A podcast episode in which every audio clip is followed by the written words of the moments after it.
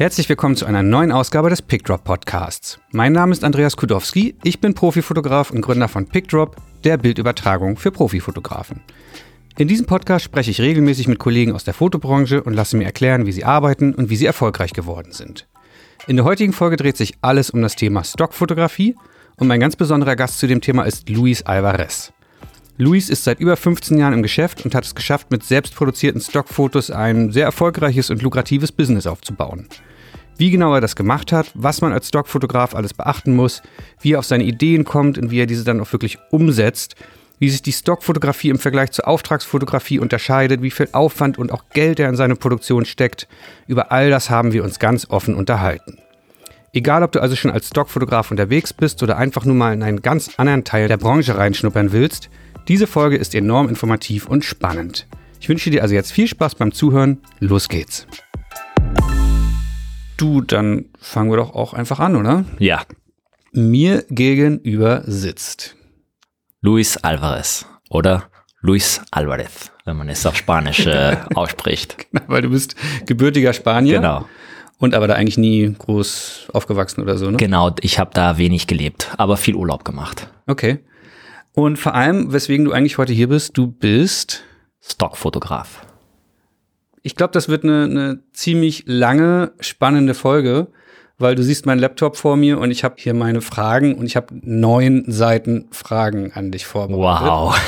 Also ähm, ich habe lange nicht erlebt, dass ich so viele Fragen wirklich ohne groß zu recherchieren einfach am Stück runtergerattert habe. Weil da bin ich sehr gespannt. Weil ich auch super neugierig bin. Ja. ja, ja, genau. Na, ich hoffe, also erstmal äh, bedanke ich mich, dass ich hier dabei sein darf. Äh, ich bin, ich habe äh, das Pit Pickdrop Podcast, glaube ich, vor zwei Monaten äh, entdeckt mhm. und fand jede Folge sehr interessant. Und äh, ja, ich bin total begeistert, dass ich hier sein darf. Schön, ich freue mich auch, dass ich dich hier haben darf. Ähm, ich habe dich kennengelernt über die Kollegen vom Uncle Bobcast Podcast. Für die, die es nicht kennen, ein Podcast, ursprünglich ein reiner Hochzeitsfotografen-Podcast. Inzwischen machen die Jungs, labern über die Gott und Gott und die Welt und aber auch eben andere Bereiche der Fotografie. Mhm.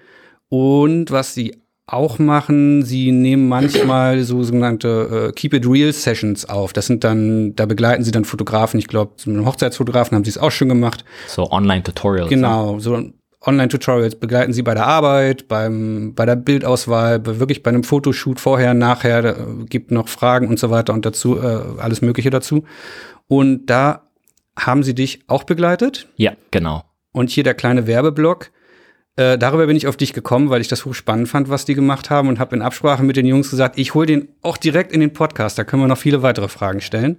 Und natürlich, natürlich, hier heute geht's um Verkaufe, Verkaufe, Verkaufe, Stockfotos. Ja. Äh, wir haben auch was zu verkaufen, nämlich diese Keep It Real Session von dir kann man dort dann wiederum kaufen. Genau. Also die, die, die das äh, Podcast interessant finden, die das gerne gehört haben, haben da die Chance, das auch visuell zu sehen. Genau. Und zu sehen, wie wir shooten, was wir machen, äh, die, die, die ganze Thematik, aber auch alles halt als Video. Also wer jetzt hier heute nach diesen fünf Stunden Gespräch, die wahrscheinlich werden, äh, äh, wirklich sagt, oh Gott, das will ich mir einmal angucken, wie der Luis da wirklich fotografiert. Die können dann da hingehen, Uncle Bobcast einfach googeln und dann dort auf Keep It Real Sessions klicken und dann dort kaufen. Und äh, haben wir auch noch nie gemacht hier sowas. Es gibt einen Rabattcode. Mit dem Rabattcode PickDrop, super originell, geht's dann, glaube ich, 20 Euro Rabatt von 119 auf 99 oder irgendwie so. Und es lohnt sich, ich habe es mir angeguckt. Aber jetzt erstmal zu unserem Gespräch.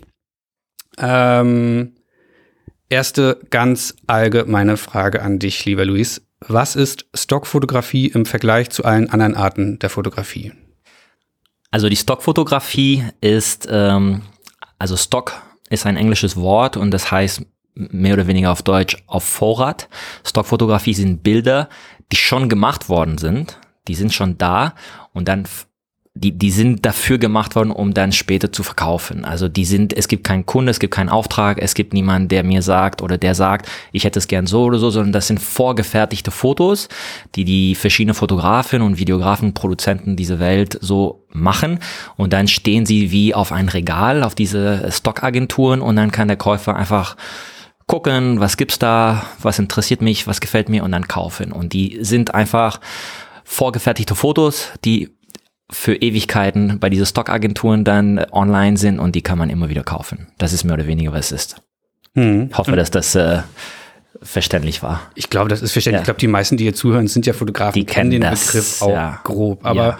worauf ich eigentlich nochmal hinaus wollte, was unterscheidet eigentlich Stockfotos von, in Anführungsstrichen, normalen Fotos? Also Na, ähm, Stock, Stockfotografie ist ja ein sehr breites Feld. Also es gibt ja alles mögliche für Fotos da, von, von äh, Landschaft, Tierfotos, Menschenfotos, Fotos vom, von meinem Essen, alles mögliche. Deswegen ist schwer zu sagen, was, also fotografisch, was der Unterschied ist. Ich glaube, fotografisch gibt es wahrscheinlich keinen Unterschied.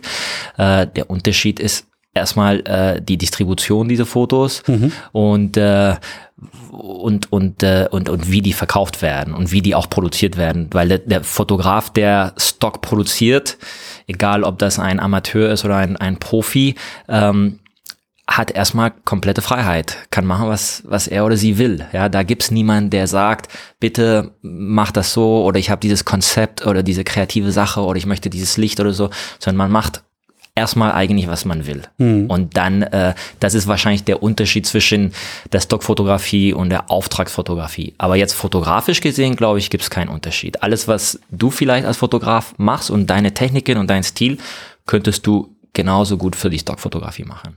Jetzt wollte ich natürlich hier gleich erstmal den investigativen Journalisten rausholen und sagen, ja, aber, aber, aber, Stockfotografie hat ja jetzt unter Fotografen ganz oft nicht unbedingt den besten Ruf.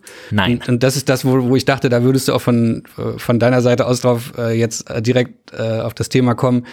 Es hat diesen schlechten Ruf, weil eigentlich geht's natürlich um Verkaufen, wie ich jetzt eben ja. am Anfang schon so gesagt habe. Hier heute die große Verkaufsshow. Ja. Ähm, und Verkaufen tut sich natürlich ja ist eine Vermutung, nichts, was irgendwie groß kritisch ist, negativ oder sonst was. Am Ende geht es bei Stockfotografie ganz oft um Lächeln, Happiness und so weiter. Ist das falsch? Also die, die, die Stockfotografie ist äh, ein bisschen Werbefotografie, weil äh, das wird die, die die meisten Leuten, die Stockfotografie kaufen, kaufen es für Werbezwecken, äh, sei es äh, eine große Firma wie die Telekom oder oder Deutsche Bahn oder einfach der kleine Blogger, der einfach äh, seinen Blog irgendwie promoten möchte mhm. und deshalb suchen sie erstmal Bilder, die äh, die positiv sind. Ja, also mhm. die müssen, also wenn man jetzt zum Beispiel ein, ein Foto macht, was total traurig ist und jemand weint auf dem Foto und so, dann natürlich ist es, ist, ist, wenn die Verkäufer ein bisschen eingeschränkter sein. Das heißt aber nicht, dass es keinen Markt für solche Bilder auch gibt. Also ich würde jetzt in der, in der Stockfotografie hat man diese Freiheit, dass man, wenn man sagt, ich möchte alles dunkel und düster und alle Leute sind so ernst auf meinen Fotos, kann man auch machen. Vielleicht verkauft man nicht so viel wie jemand, der nur Happy People macht, mhm. äh, aber du musst gucken, was du mit der Fotografie erreichen möchtest. Möchtest du davon leben oder möchtest du nur einen Lebensverdienst haben oder möchtest du nur zum Beispiel deine kreative, kreative, kreative Ader ähm, entwickeln und dabei ein bisschen was verdienen, weil sonst würdest du es umsonst machen. Also man kann eigentlich alles machen. Aber wenn ich jetzt wollte, könnte ich nicht nur ähm, hübsche Häschen, die über eine grüne Wiese fotografieren, hüpfen fotografieren, sondern ich könnte auch, äh, Gott, super makaber, ich könnte auch Fotos von einem toten Häschen in, ja, bei, bei ja, einer klar. Und es würde dann Gibt irgendwann, wenn das bestimmt. Thema also, Häschenepidemie, keine Ahnung, ja. oder irgendwie so dann. Ja. Äh, dann also du, du wirst sicherlich nicht einen riesigen Markt mit solchen Ideen äh, äh, finden. Äh, und äh, da, da, da muss dann jeder selber für sich entscheiden, was, was so die, die kreative Themen sind. Ich meine, wenn man das professionell macht wie ich, dann natürlich ist das allererste nur Fotos zu machen, wo ich denke, dass sie ein äh, gut zu vermarkten sind, mhm. weil davon lebe ich und das, das muss nachhaltig laufen. Deswegen, mhm. auch wenn ich äh, verrückte Ideen habe, die mache ich einfach nicht. Tote weil Häschen. tote Häschen und so, äh, das ist zu, erstmal ist das zu verrückt, aber ähm, deswegen, es wird nur fotografiert, in meinem Fall zumindest, wo ich denke, das hat gute Chancen, dass, dass sich das verkauft. Mhm. Ja.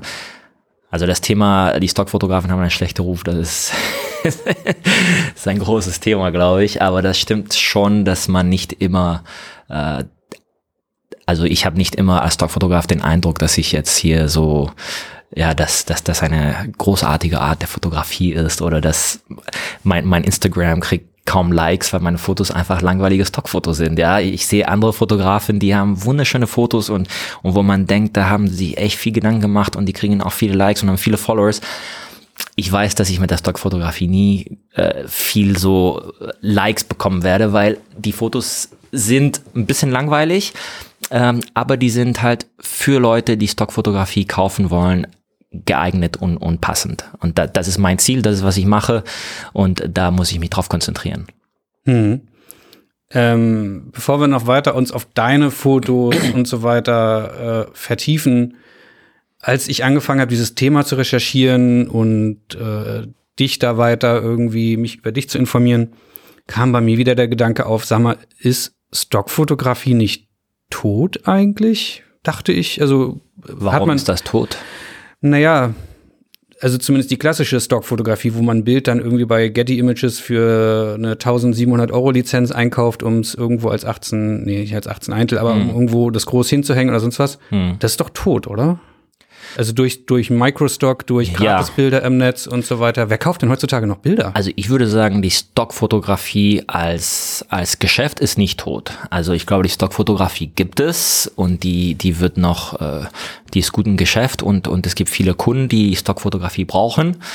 Ähm, es hat sich aber wirklich sehr viel gewandelt. Ich meine, ähm, ich habe ja in 2005 angefangen mit der Stockfotografie. Mhm. Ja, das ist schon schon 15 Jahre her. Aber wenn man sich guckt, wie die Stockfotografie früher war, ich habe ich hab ja mit Kollegen von Getty Images, das ist meine Agentur, äh, gesprochen und und in den 90er Jahren, als Getty angefangen hat, hatten sie 60.000 Bilder das war ihr Angebot, 60.000. Und wenn Getty oder ein Fotograf? Getty Images. Mhm. Also das war ihr Angebot an Stockfotografien. Es gab ja kein richtiges Internetangebot, sondern die hatten alles auf auf Katalogen, Bücher und die haben diese diese diese Bücher an ihre Kunden geschickt. Mhm. Ähm, du konntest dir mal ein Buch aussuchen mit Business-Fotos oder, oder Tierfotos, Landschaftsfotos und, und, dann hat der Kunde da geblättert und gesagt, ich mag Foto 1, 2, 3. Und dann hat Getty das irgendwie hingeschickt. Und Getty hatte 60.000 Fotos und wenn ein Foto dazu kam, dann musste ein Foto weggenommen werden. Die haben es irgendwie so geschafft, dass die bei 60.000 bleiben. Und das war einfach auch ganz andere Art und Weise zu denken, anderes Business und so.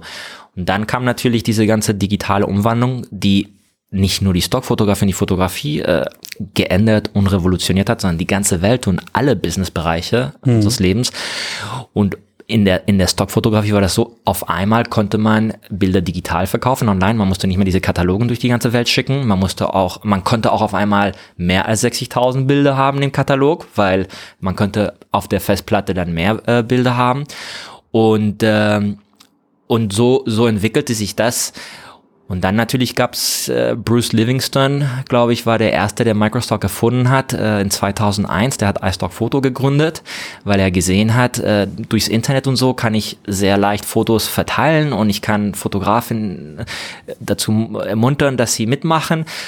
Und so ging's los mit dem Microstock und, und ganz am Anfang. Also jetzt mal Microstock wirklich für die, die jetzt nicht ganz so ja. aufmerksam zugehört haben. Der Unterschied zu Stock-Fotografie ist dann wirklich Microstock-Fotografie, geringere mit, Umsätze oder was ist das? Ja, Micro in dem Fall heißt äh, geringere Umsätze, geringere Preise, also schon ein bisschen Aldi-mäßig, Lidl-mäßig. Also nicht mehr, 1700, nicht mehr 1700 genau. Euro für ein Bild bezahlen, äh, sondern, genau, sondern äh, deutlich billiger. Ich meine, ganz am Anfang als iStock angefangen hat, war das sogar so, dass du die Bilder nicht kaufen konntest. Ich glaube, das war eher so ein Swap-Geschäft. Also du warst Designer zum Beispiel und du konntest da Bilder hinstellen mhm. und dann hast du Credits bekommen und mit den Credits konntest du Bilder kaufen. Also da war noch kein Geld involviert, es waren nur so Credits und Swaps. Mhm. Und da so hat sich das entwickelt und dann irgendwann haben sie das eingeführt, dass man dann tatsächlich mit, mit echtes Geld kaufen konnte. In 2003 ist, glaube ich, Shutterstock gegründet in New York. Shutterstock ist ein, auch ein Microstock-Anbieter, äh, äh, Wettbewerber von iStock.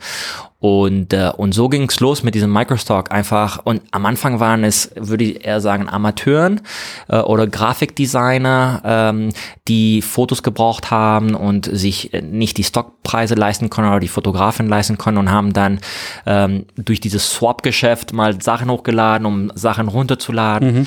Und, äh, und das entwickelte sich so. Und ich glaube, als ich eingestiegen bin in 2005, hatte iStock Photo, ich erinnere mich ganz genau, 300.000 Bilder nur in ihrem äh, Katalog. Heute haben sie, glaube ich, 100 Millionen oder so, mhm. was total verrückt ist. Ähm, und äh, damals war das so, dass äh, wir, glaube ich, im Großen und Ganzen alles Amateuren waren. Ich glaube, da war kein Profi wirklich unterwegs. Und wir waren alle sehr, sehr motiviert. Wir hatten, äh, wir kannten uns online und fanden das alle toll. Und auf einmal kann ich mit meinen Fotos ein bisschen Geld verdienen. Äh, mein erstes Foto, was ich verkauft habe, war äh, ein Porträt vom Leguan meines Bruders, was ich am Strand geschossen habe. Warte mal, dein Bruder hat einen Leguan? Hatte einen Leguan. Okay.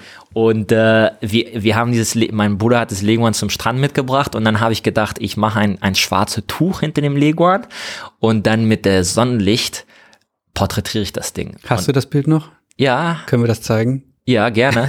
ich hab's noch und äh, es wird immer noch verkauft. Wirklich? Ja, das ist 15 Jahre online jetzt. Und ich könnte dir jetzt nicht sagen, müsste gucken, wie, wie viel dieses Leguan-Foto äh, reingeholt hat. Aber, aber was ich damit sagen möchte ist, das war die Art und Weise, wie man damals so Fotos gemacht hat bei iStock. Und ich glaube, die Mehrheit der Stockfotografen haben so gearbeitet. Äh, damals die Microstock-Fotografen. Microstock, genau. Weil Stockfotografie gab es Genau. schon immer. Leute, die aufwendige Ja. Shootings gemacht haben und dann aber Richtig. eben darauf spekuliert Genau. haben, dass so ein Bild nicht für 17 Dollar weggeht, sondern Ja. eben für Genau. zwei Nullen hinten ran oder Genau. so. Hm. Und iStock und Shutterstock haben äh, viel Erfolg gehabt mit diesem Konzept. Die, die, die, die Amateurfotografen wie ich damals haben auch äh, das sehr, sehr genossen. Viele von uns haben nicht davon gelebt. Das heißt, war so neben, nebenbei, hat man es gemacht, um Equipment zu kaufen. Und äh, irgendwann würde es schon, glaube ich, äh, war mein Eindruck, ich habe jetzt keine Zahlen oder so, aber es würde schon zu einer eine Bedrohung für die klassische Stockagenturen wie Getty Images und Corbis. Es würde auch, denke ich, zu einem bestimmten Grad eine Bedrohung für, für Auftragsfotografen, die auf einmal, wo der Kunde sagte, weißt du, bevor ich dir 5000 Euro zahle, dann kann ich mal ein, äh, ein Foto bei, bei einer Stockagentur kaufen. Die ist vielleicht nicht so schön wie deine, aber ich kriege die für drei Dollar. Ähm, ähm, gleichzeitig aber es war eine Bedrohung für, für das existierende Geschäft, aber gleichzeitig entwickelte sich auch dieses ganze Thema Internet, Facebook, Social Media, Online-Marketing, Online-Werbung und so. Und auf einmal erhöhte sich auch der Bedarf nach Fotos. Also es war ja nicht so, dass, dass Microstock einfach nur äh, andere ersetzt hat, sondern es hat auch ermöglicht, dass diese, die, die, diese neue Art, äh, digital Werbung zu machen, die viel mehr Bilder gebraucht hat, weil man einfach Werbung auf Facebook oder so eingeschaltet hat für, für ein paar Tage oder man hat viele Versionen eine gleiche Werbung produziert digital. Da, die, die, die Nachfrage nach Stockbilder hat sich erhöht und das haben diese Microstock-Agenturen sozusagen äh, erfüllt. Das, das heißt, der, der, der klassische Fotograf, der jetzt darauf schimpft, dass irgendwie Microstock-Agenturen oder teilweise werden Bilder heutzutage verschenkt, ähm, der klassische Fotograf, der jetzt darauf schimpft, der ignoriert dabei vielleicht, dass durch die Agenturen, durch das Internet, durch eben komplett andere Nutzungsverhalten, die auch aufgekommen sind durchs Internet, der Markt aber auch einfach heute zehnmal größer ist als noch vor 15 Ja, Jahren. also vielleicht. der ist, also es hat sich einfach wahnsinnig viel, äh, ich, ich, die Fotografen, die schimpfen, die können zu Recht schimpfen, ja, ich, ich, ich Machen will, wir auch gerne. Ja, und ich will, ich will noch nicht sagen, dass, äh, dass, äh, dass das nicht berechtigt ist, ganz im Gegenteil, es ist berechtigt und es gab einfach eine riesige Umwandlung. Und es, es betrifft nicht nur Fotografen, sondern auch ganz andere Geschäftsbereiche, unsere Industrie sind entweder komplett verschwunden oder haben sich derart geändert wegen der Digitalisierung. Ähm, das betrifft viele Leute, nicht nur Fotografen. Und das ist das eine. Aber das andere ist natürlich so, die Kameras sind viel billiger geworden. Ich habe Stock angefangen mit der Canon 300D. Für die, die sich noch erinnern, das war die allererste digitale Spiegelreflexkamera unter 1000 Euro. So richtig für Amateuren.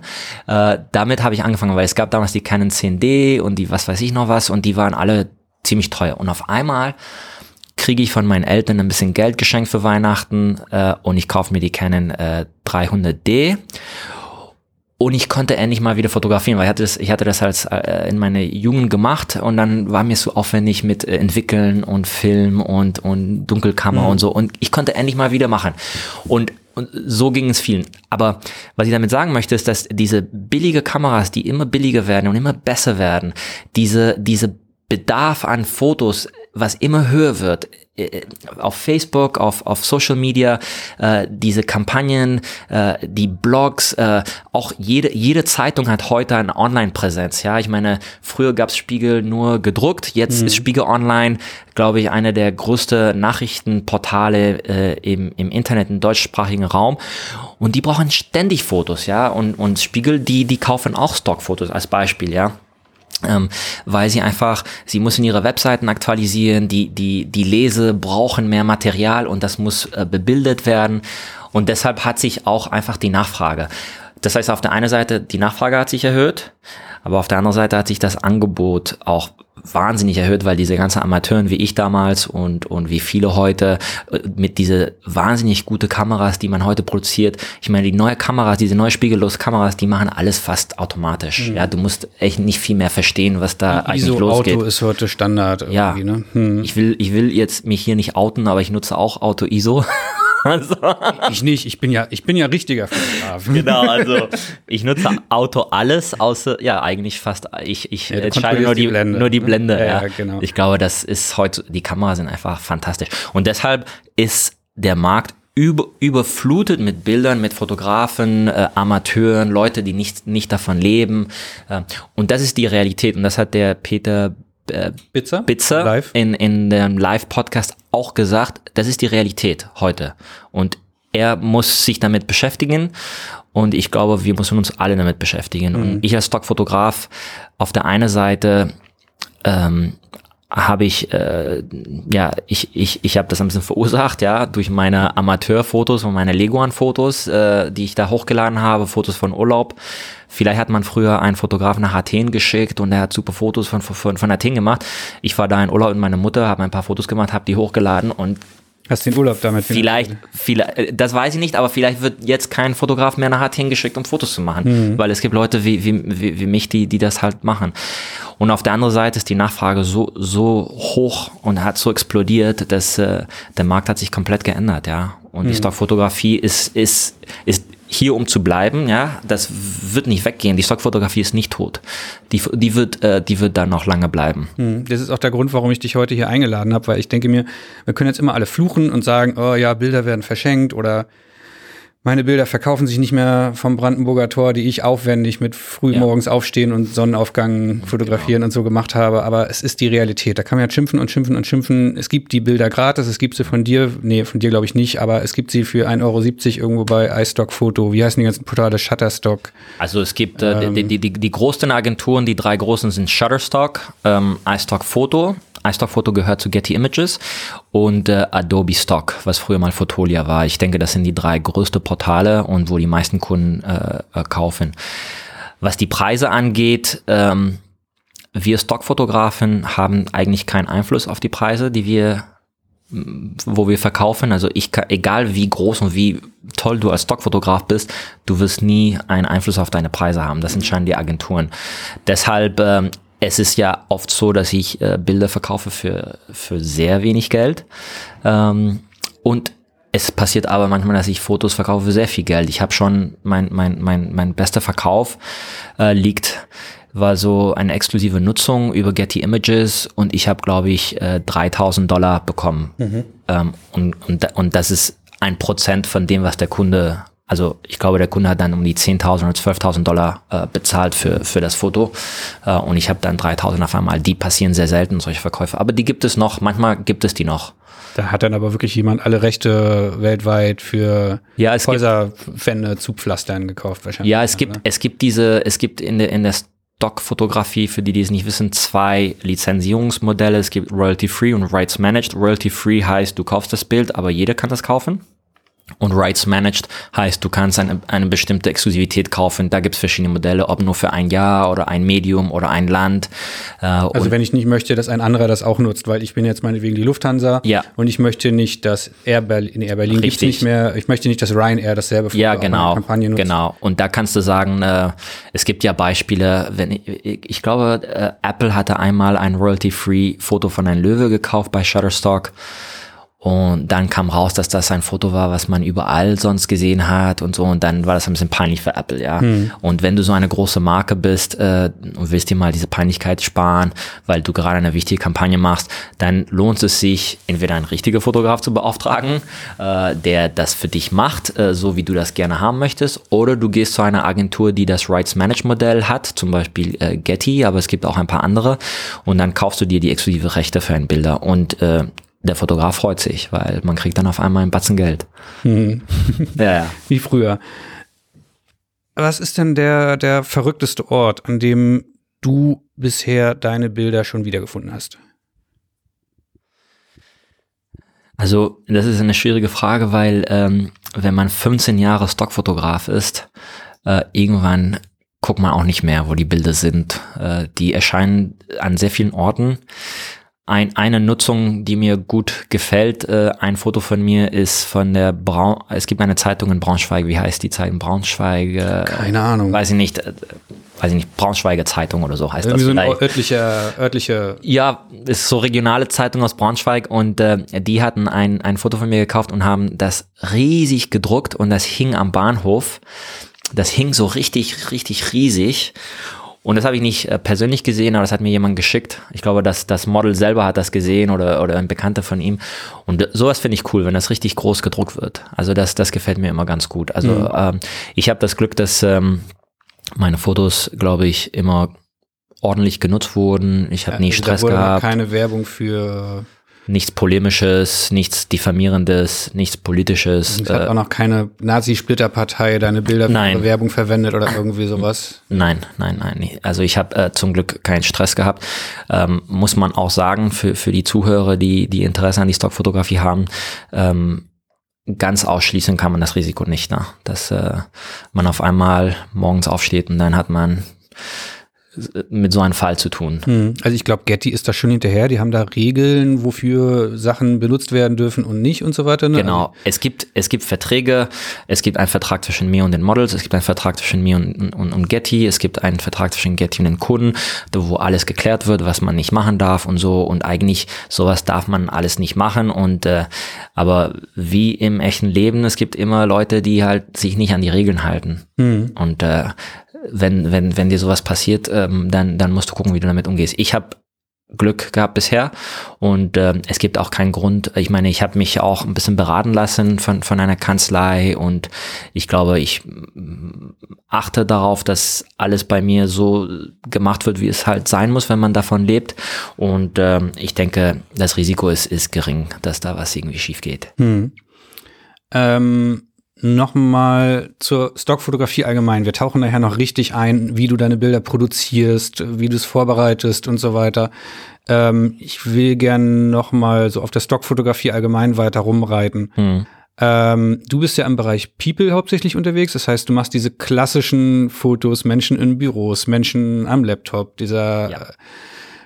wo man einfach mal sagt, warum zur Hölle wird's noch ein tausendstes Mal fotografiert? Ähm, aber es verkauft sich ja immer noch. Und da, da frage ich mich, was macht ein gutes Stockfoto aus? Ich mache, um die Frage ein bisschen für dich zu vereinfachen, in deinem Bereich. Also du musst jetzt nicht erklären, was ein gutes Architekturfoto oder ja, so ja. ausmacht, aber. Ich denke, ich denke, die Antwort, die ich dir gebe, ist, gilt wahrscheinlich aber auch für alle Bereiche der mhm. Stockfotografie. Mhm. Ich glaube, die Stockfotografie, ein gutes Stockfoto ist ein Foto, was eine Botschaft sehr schnell kommunizieren kann. Wo du das Bild siehst und du verstehst die Botschaft des Bilds sofort in einer Millisekunde. Da musst du nicht lange gucken, drüber nachdenken, was sagt mir dieses Bild. Es muss sehr schnell zu verstehen sein. Denn Stockfotos werden in der Regel genutzt, um irgendeine Botschaft zu verstärken oder zu vermitteln. Ja, wenn ich zum Beispiel die Lufthansa bin äh, und ich möchte, äh, weiß ich nicht, ich fliege nach Miami jeden Tag und ich möchte den Leuten Lust geben, nach Miami zu fliegen, dann muss ich ein Bild nehmen, egal ob das jetzt ein Profifotograf macht oder ein Stockfotograf, ich muss ein Bild nehmen, was sofort kommuniziert, Miami ist eine tolle Stadt. Das heißt, ich muss erstmal Miami erkennen auf dem Bild. Es darf nicht einfach irgendein Strand sein, sondern man muss schon verstehen, das ist Miami. Und es muss Lust geben, nach Miami zu fahren. Und das ist jetzt Landschaft. Und mit People-Fotografie ist es genauso. Ich muss sofort verstehen, was mir dieses Bild sagt. Und ähm, das ist die Herausforderung. Und deshalb beim Fotografieren musst du darauf achten, dass du das Bild nicht zu komplex machst, dass du da nicht zu viele Elemente hast, äh, dass du einfach gezielt vereinfachst.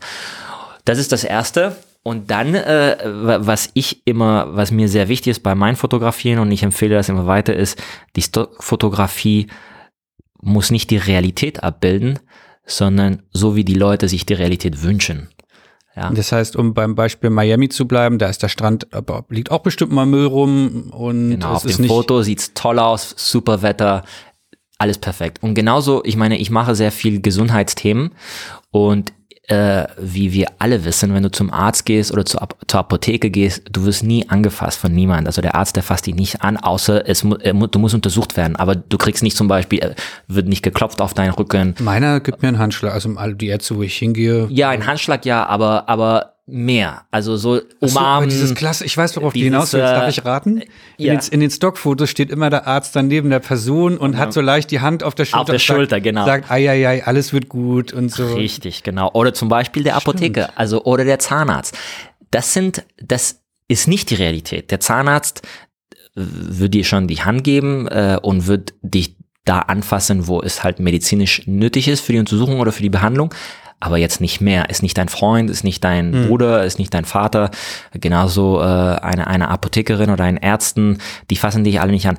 Aber in der Stockfotografie, wenn du ein Foto machst von einer Ärzten, die ein Patient zum Beispiel äh, tröstet äh, oder sagt, alles wird gut und halt kurz auf dem Schulter oder vielleicht auf dem Knie anfasst. Mhm. Ich habe sogar Fotos gemacht in der Apotheke und in der Apotheke ist wirklich so, dass man nie angefasst wird. Ja, also du wirst nie von einer Apotheke oder Apotheker angefasst. Die stehen auf der anderen Seite des, ja, des Counters. Eben, das da kann nicht funktionieren. Ja. Und, und, und selbst wenn der Apotheker oder die Apothekerin dir ein Produkt zeigt auf ein Regal, dann wird das Produkt gezeigt und dann steht, das brauchst du für das und das und das war's. Aber in der Stockfotografie, der Apotheker oder die Apothekerin, die sagen dir auch nochmal, alles wird gut und dann kriegst du so ein bisschen äh, einen kleinen äh, auf der Schulter oder so einen kleinen, äh, ein bisschen Kontakt und, und das zeigt, äh, das ist ein Beispiel dafür, dass die Stockfotografie fotografiert nicht die Realität, sondern fotografiert die, die Realität so, wie die Leute sich die Realität wünschen.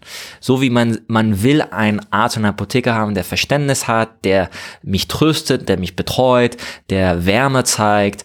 Ähm, und ich glaube, das muss man als Stockfotograf richtig verstanden haben. Das ist sehr wichtig. Also, dass man, dass man da auch unterscheidet. Wenn ich ein Foto mache, muss ich nicht an die Realität denken. Ich muss an das denken, was die Leute sich wünschen. Also und keine toten Häschen.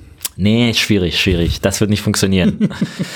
Und ähm, vielleicht ist das aber auch so in anderer Branchen der Fotografie. Ich weiß nicht, dass man, äh, wenn man jetzt Politiker oder sowas, äh, du machst ja diese Porträts, wa was willst du da die Person darstellen, wie sie ist? Oder willst du die Aspekten der Person betonen, wo die Leute denken, sie ist so?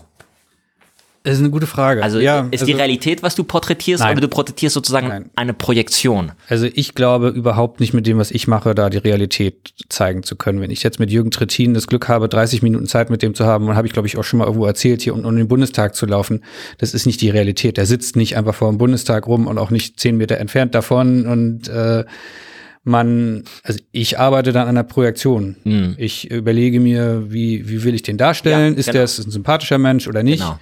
Oder wenn ich jetzt einen Friedrich Merz fotografiere, äh, klar, da geht immer so ein bisschen meine persönliche Meinung mit rein. Klar. Ähm, was ich nicht mehr mache, ist wie früher. Ich bin eher so politisch links-grün versifft, sagt man heute so mhm. ähm, abschätzig. Ähm, früher hatte ich einen CDUler irgendwie vor mir und habe versucht, den irgendwie negativ zu fotografieren, ja, also, ja. weil der ist doof und hm, oder mache ich heute nicht mehr, weil ich verstanden habe im gewissen Alter, das ist nicht fair. Ich bin nicht da, um den jetzt in die, in die, in die Pfanne zu hauen. Das mhm. schaffen die nämlich meistens ganz gut selber mit ihren Aussagen dann um das mhm. Foto herum.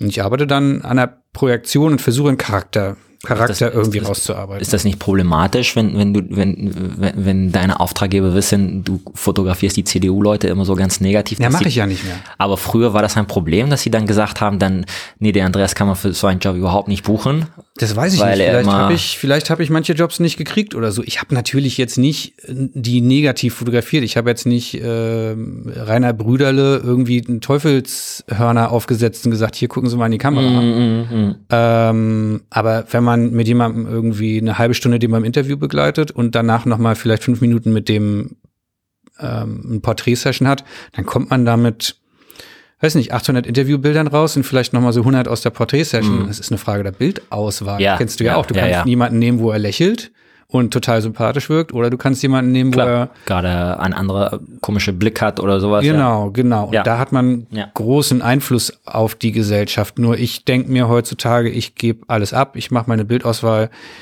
Ich bin nicht der politische Redakteur, der da bestimmt, wie Ja. die Person. Also ich glaube, bei mir gäbe es noch konkrete Ausnahmefälle, wenn ich jetzt zum Beispiel, bin ich ganz offen, jemanden von der AfD fotografieren müsste. Ich würde jetzt nicht Björn Höcke ähm, völlig positiv fotografieren und Mhm. irgendwie mit einem Strahlen in die, Mhm. in die Ferne gucken Ja, und ja. ganz heldenhaft irgendwie so. Also ich würde jetzt nicht daran mitwirken wollen, dass diese Mhm. Partei jetzt hier auch noch positiv Mhm. dasteht. Aber ich glaube, der Konflikt, den haben ganz, ganz viele Fotografen Mhm. in, in der Branche. Und ähm, Ja, das, das glaube ich. Ich meine, ich habe äh, einen Podcast gehört von Urban äh, Zintel? Zintel und ähm, bei allen Podcasts, das erste, was ich mache, ist, ich gucke mir die Webseiten von den Leuten an und dann habe ich bei ihm gesehen, äh, auf der Webseite oben rechts, äh, der, der, der, den Alexander Gauland. Hm. Und ähm, ich habe jetzt, äh, ich finde, es, es, es ist in Ordnung, Fotografin muss ihn ja fotografieren und, und zeigen, aber ich habe dann gedacht, ah, dann macht er auch die AfD, weil ich kann mir vorstellen, dass einige Fotografen sagen, nee, AfD fotografiere ich nicht. Also es gibt für mich einen ganz großen Unterschied, Also- das äh, muss ich auch mal dazu sagen, weil es sonst falsch rüberkommen würde. Ähm, ich würde jetzt Alexander Gauland auch fotografieren, aber nie für die AfD, also nie als Ja, Kampagne klar. für die AfD. sondern Und- für eine äh, Berichterstattung oder so. Für eine klar. Berichterstattung und alle Fotografen, die ich persönlich kenne, also Urban oder auch ein paar andere Berliner Fotografen, die bei denen es einfach nicht nicht ausbleibt, diese Menschen zu fotografieren, weil die sind Teil des aktuellen politischen. Klar, Systems. kann man nicht äh, ignorieren. Ne? Keiner von denen würde jemals für die AfD fotografieren und alle, die ich kenne, sind sogar, ähm, ich formuliere es da, ohne dass jetzt die AfD das wieder hintenrum nutzt. ähm, keiner von denen sympathisiert auch nur ansatzweise mit denen. Ja, ja. Aber es bringt ja nichts. Also ich glaube schon daran, dass es ein großes Problem ist, dass Medien diese Personen immer wieder hofieren, zeigen und immer wieder in, in Momenten zu Wort kommen lassen, wo man sie einfach mal vielleicht nicht fragen sollte, was sie jetzt noch zu, zu dem Anschlag irgendwie zu sagen haben, äh, der durch sie verursacht wurde. Äh, Zur Not wird ein anderes Foto genommen. Ich weiß nicht, wir könnten jetzt hier eine halbe Stunde politisch diskutieren, Ja, ja, wie, man, wie man damit umgeht. Ähm, es ist mir, Also- ist mir ein Rätsel, aber mir ist wichtig zu betonen, kein einziger Fotografenkollege, den ich kenne, arbeitet für die, sondern höchstens macht Berichterstattung Mhm. über die. Und dann versucht man das Bild wenigstens einigermaßen objektiv Ja, ja. mit einer leichten negativen Nuance vielleicht noch Ja. zu machen, aber eben nicht mehr verteufeln, weil die Leute entlarven sich meistens Ja. selber. Aber, aber, aber um zurück zum Thema zu kommen, das ist genau die, ich denke, die Herausforderung, die dann jeder Fotograf hat. Äh, es gibt auf der einen Seite die Realität und auf der anderen Seite gibt es das, was du sozusagen vermitteln möchtest. Und in der Stockfotografie muss es was immer Positives sein. Du musst einfach ähm, sozusagen immer das vermitteln, was die Leute sich wünschen von gerade dieses Motiv. Also Hm. Wie bist du da reingeraten in das Ganze? Du hast schon erzählt, du hast da diese Fotos von dem Lego angemacht und so weiter, aber was ist bei dir passiert, dass du gedacht hast, so, ach, mach ich mal. Ich meine, du wirst einen Job gehabt haben, ein anderes Leben. Ja, ja, genau. Man Also macht ich ja nicht einfach Stockfotografie von einem Tag auf den nächsten. Also erstmal, äh, ich habe äh, als, als Jugendliche mal fotografiert mit der Nikon von meinem Vater und in der Schule gab es eine Dunkelkammer und das hat mir wahnsinnig viel Spaß gemacht, die Fotografie und habe das auch mit meinen Freunden und so gemacht. Das war so unsere Hobby. Und dann habe ich irgendwann aufgehört, wie vorhin erwähnt, weil das passte zeitlich alles nicht und war schon ein bisschen kompliziert.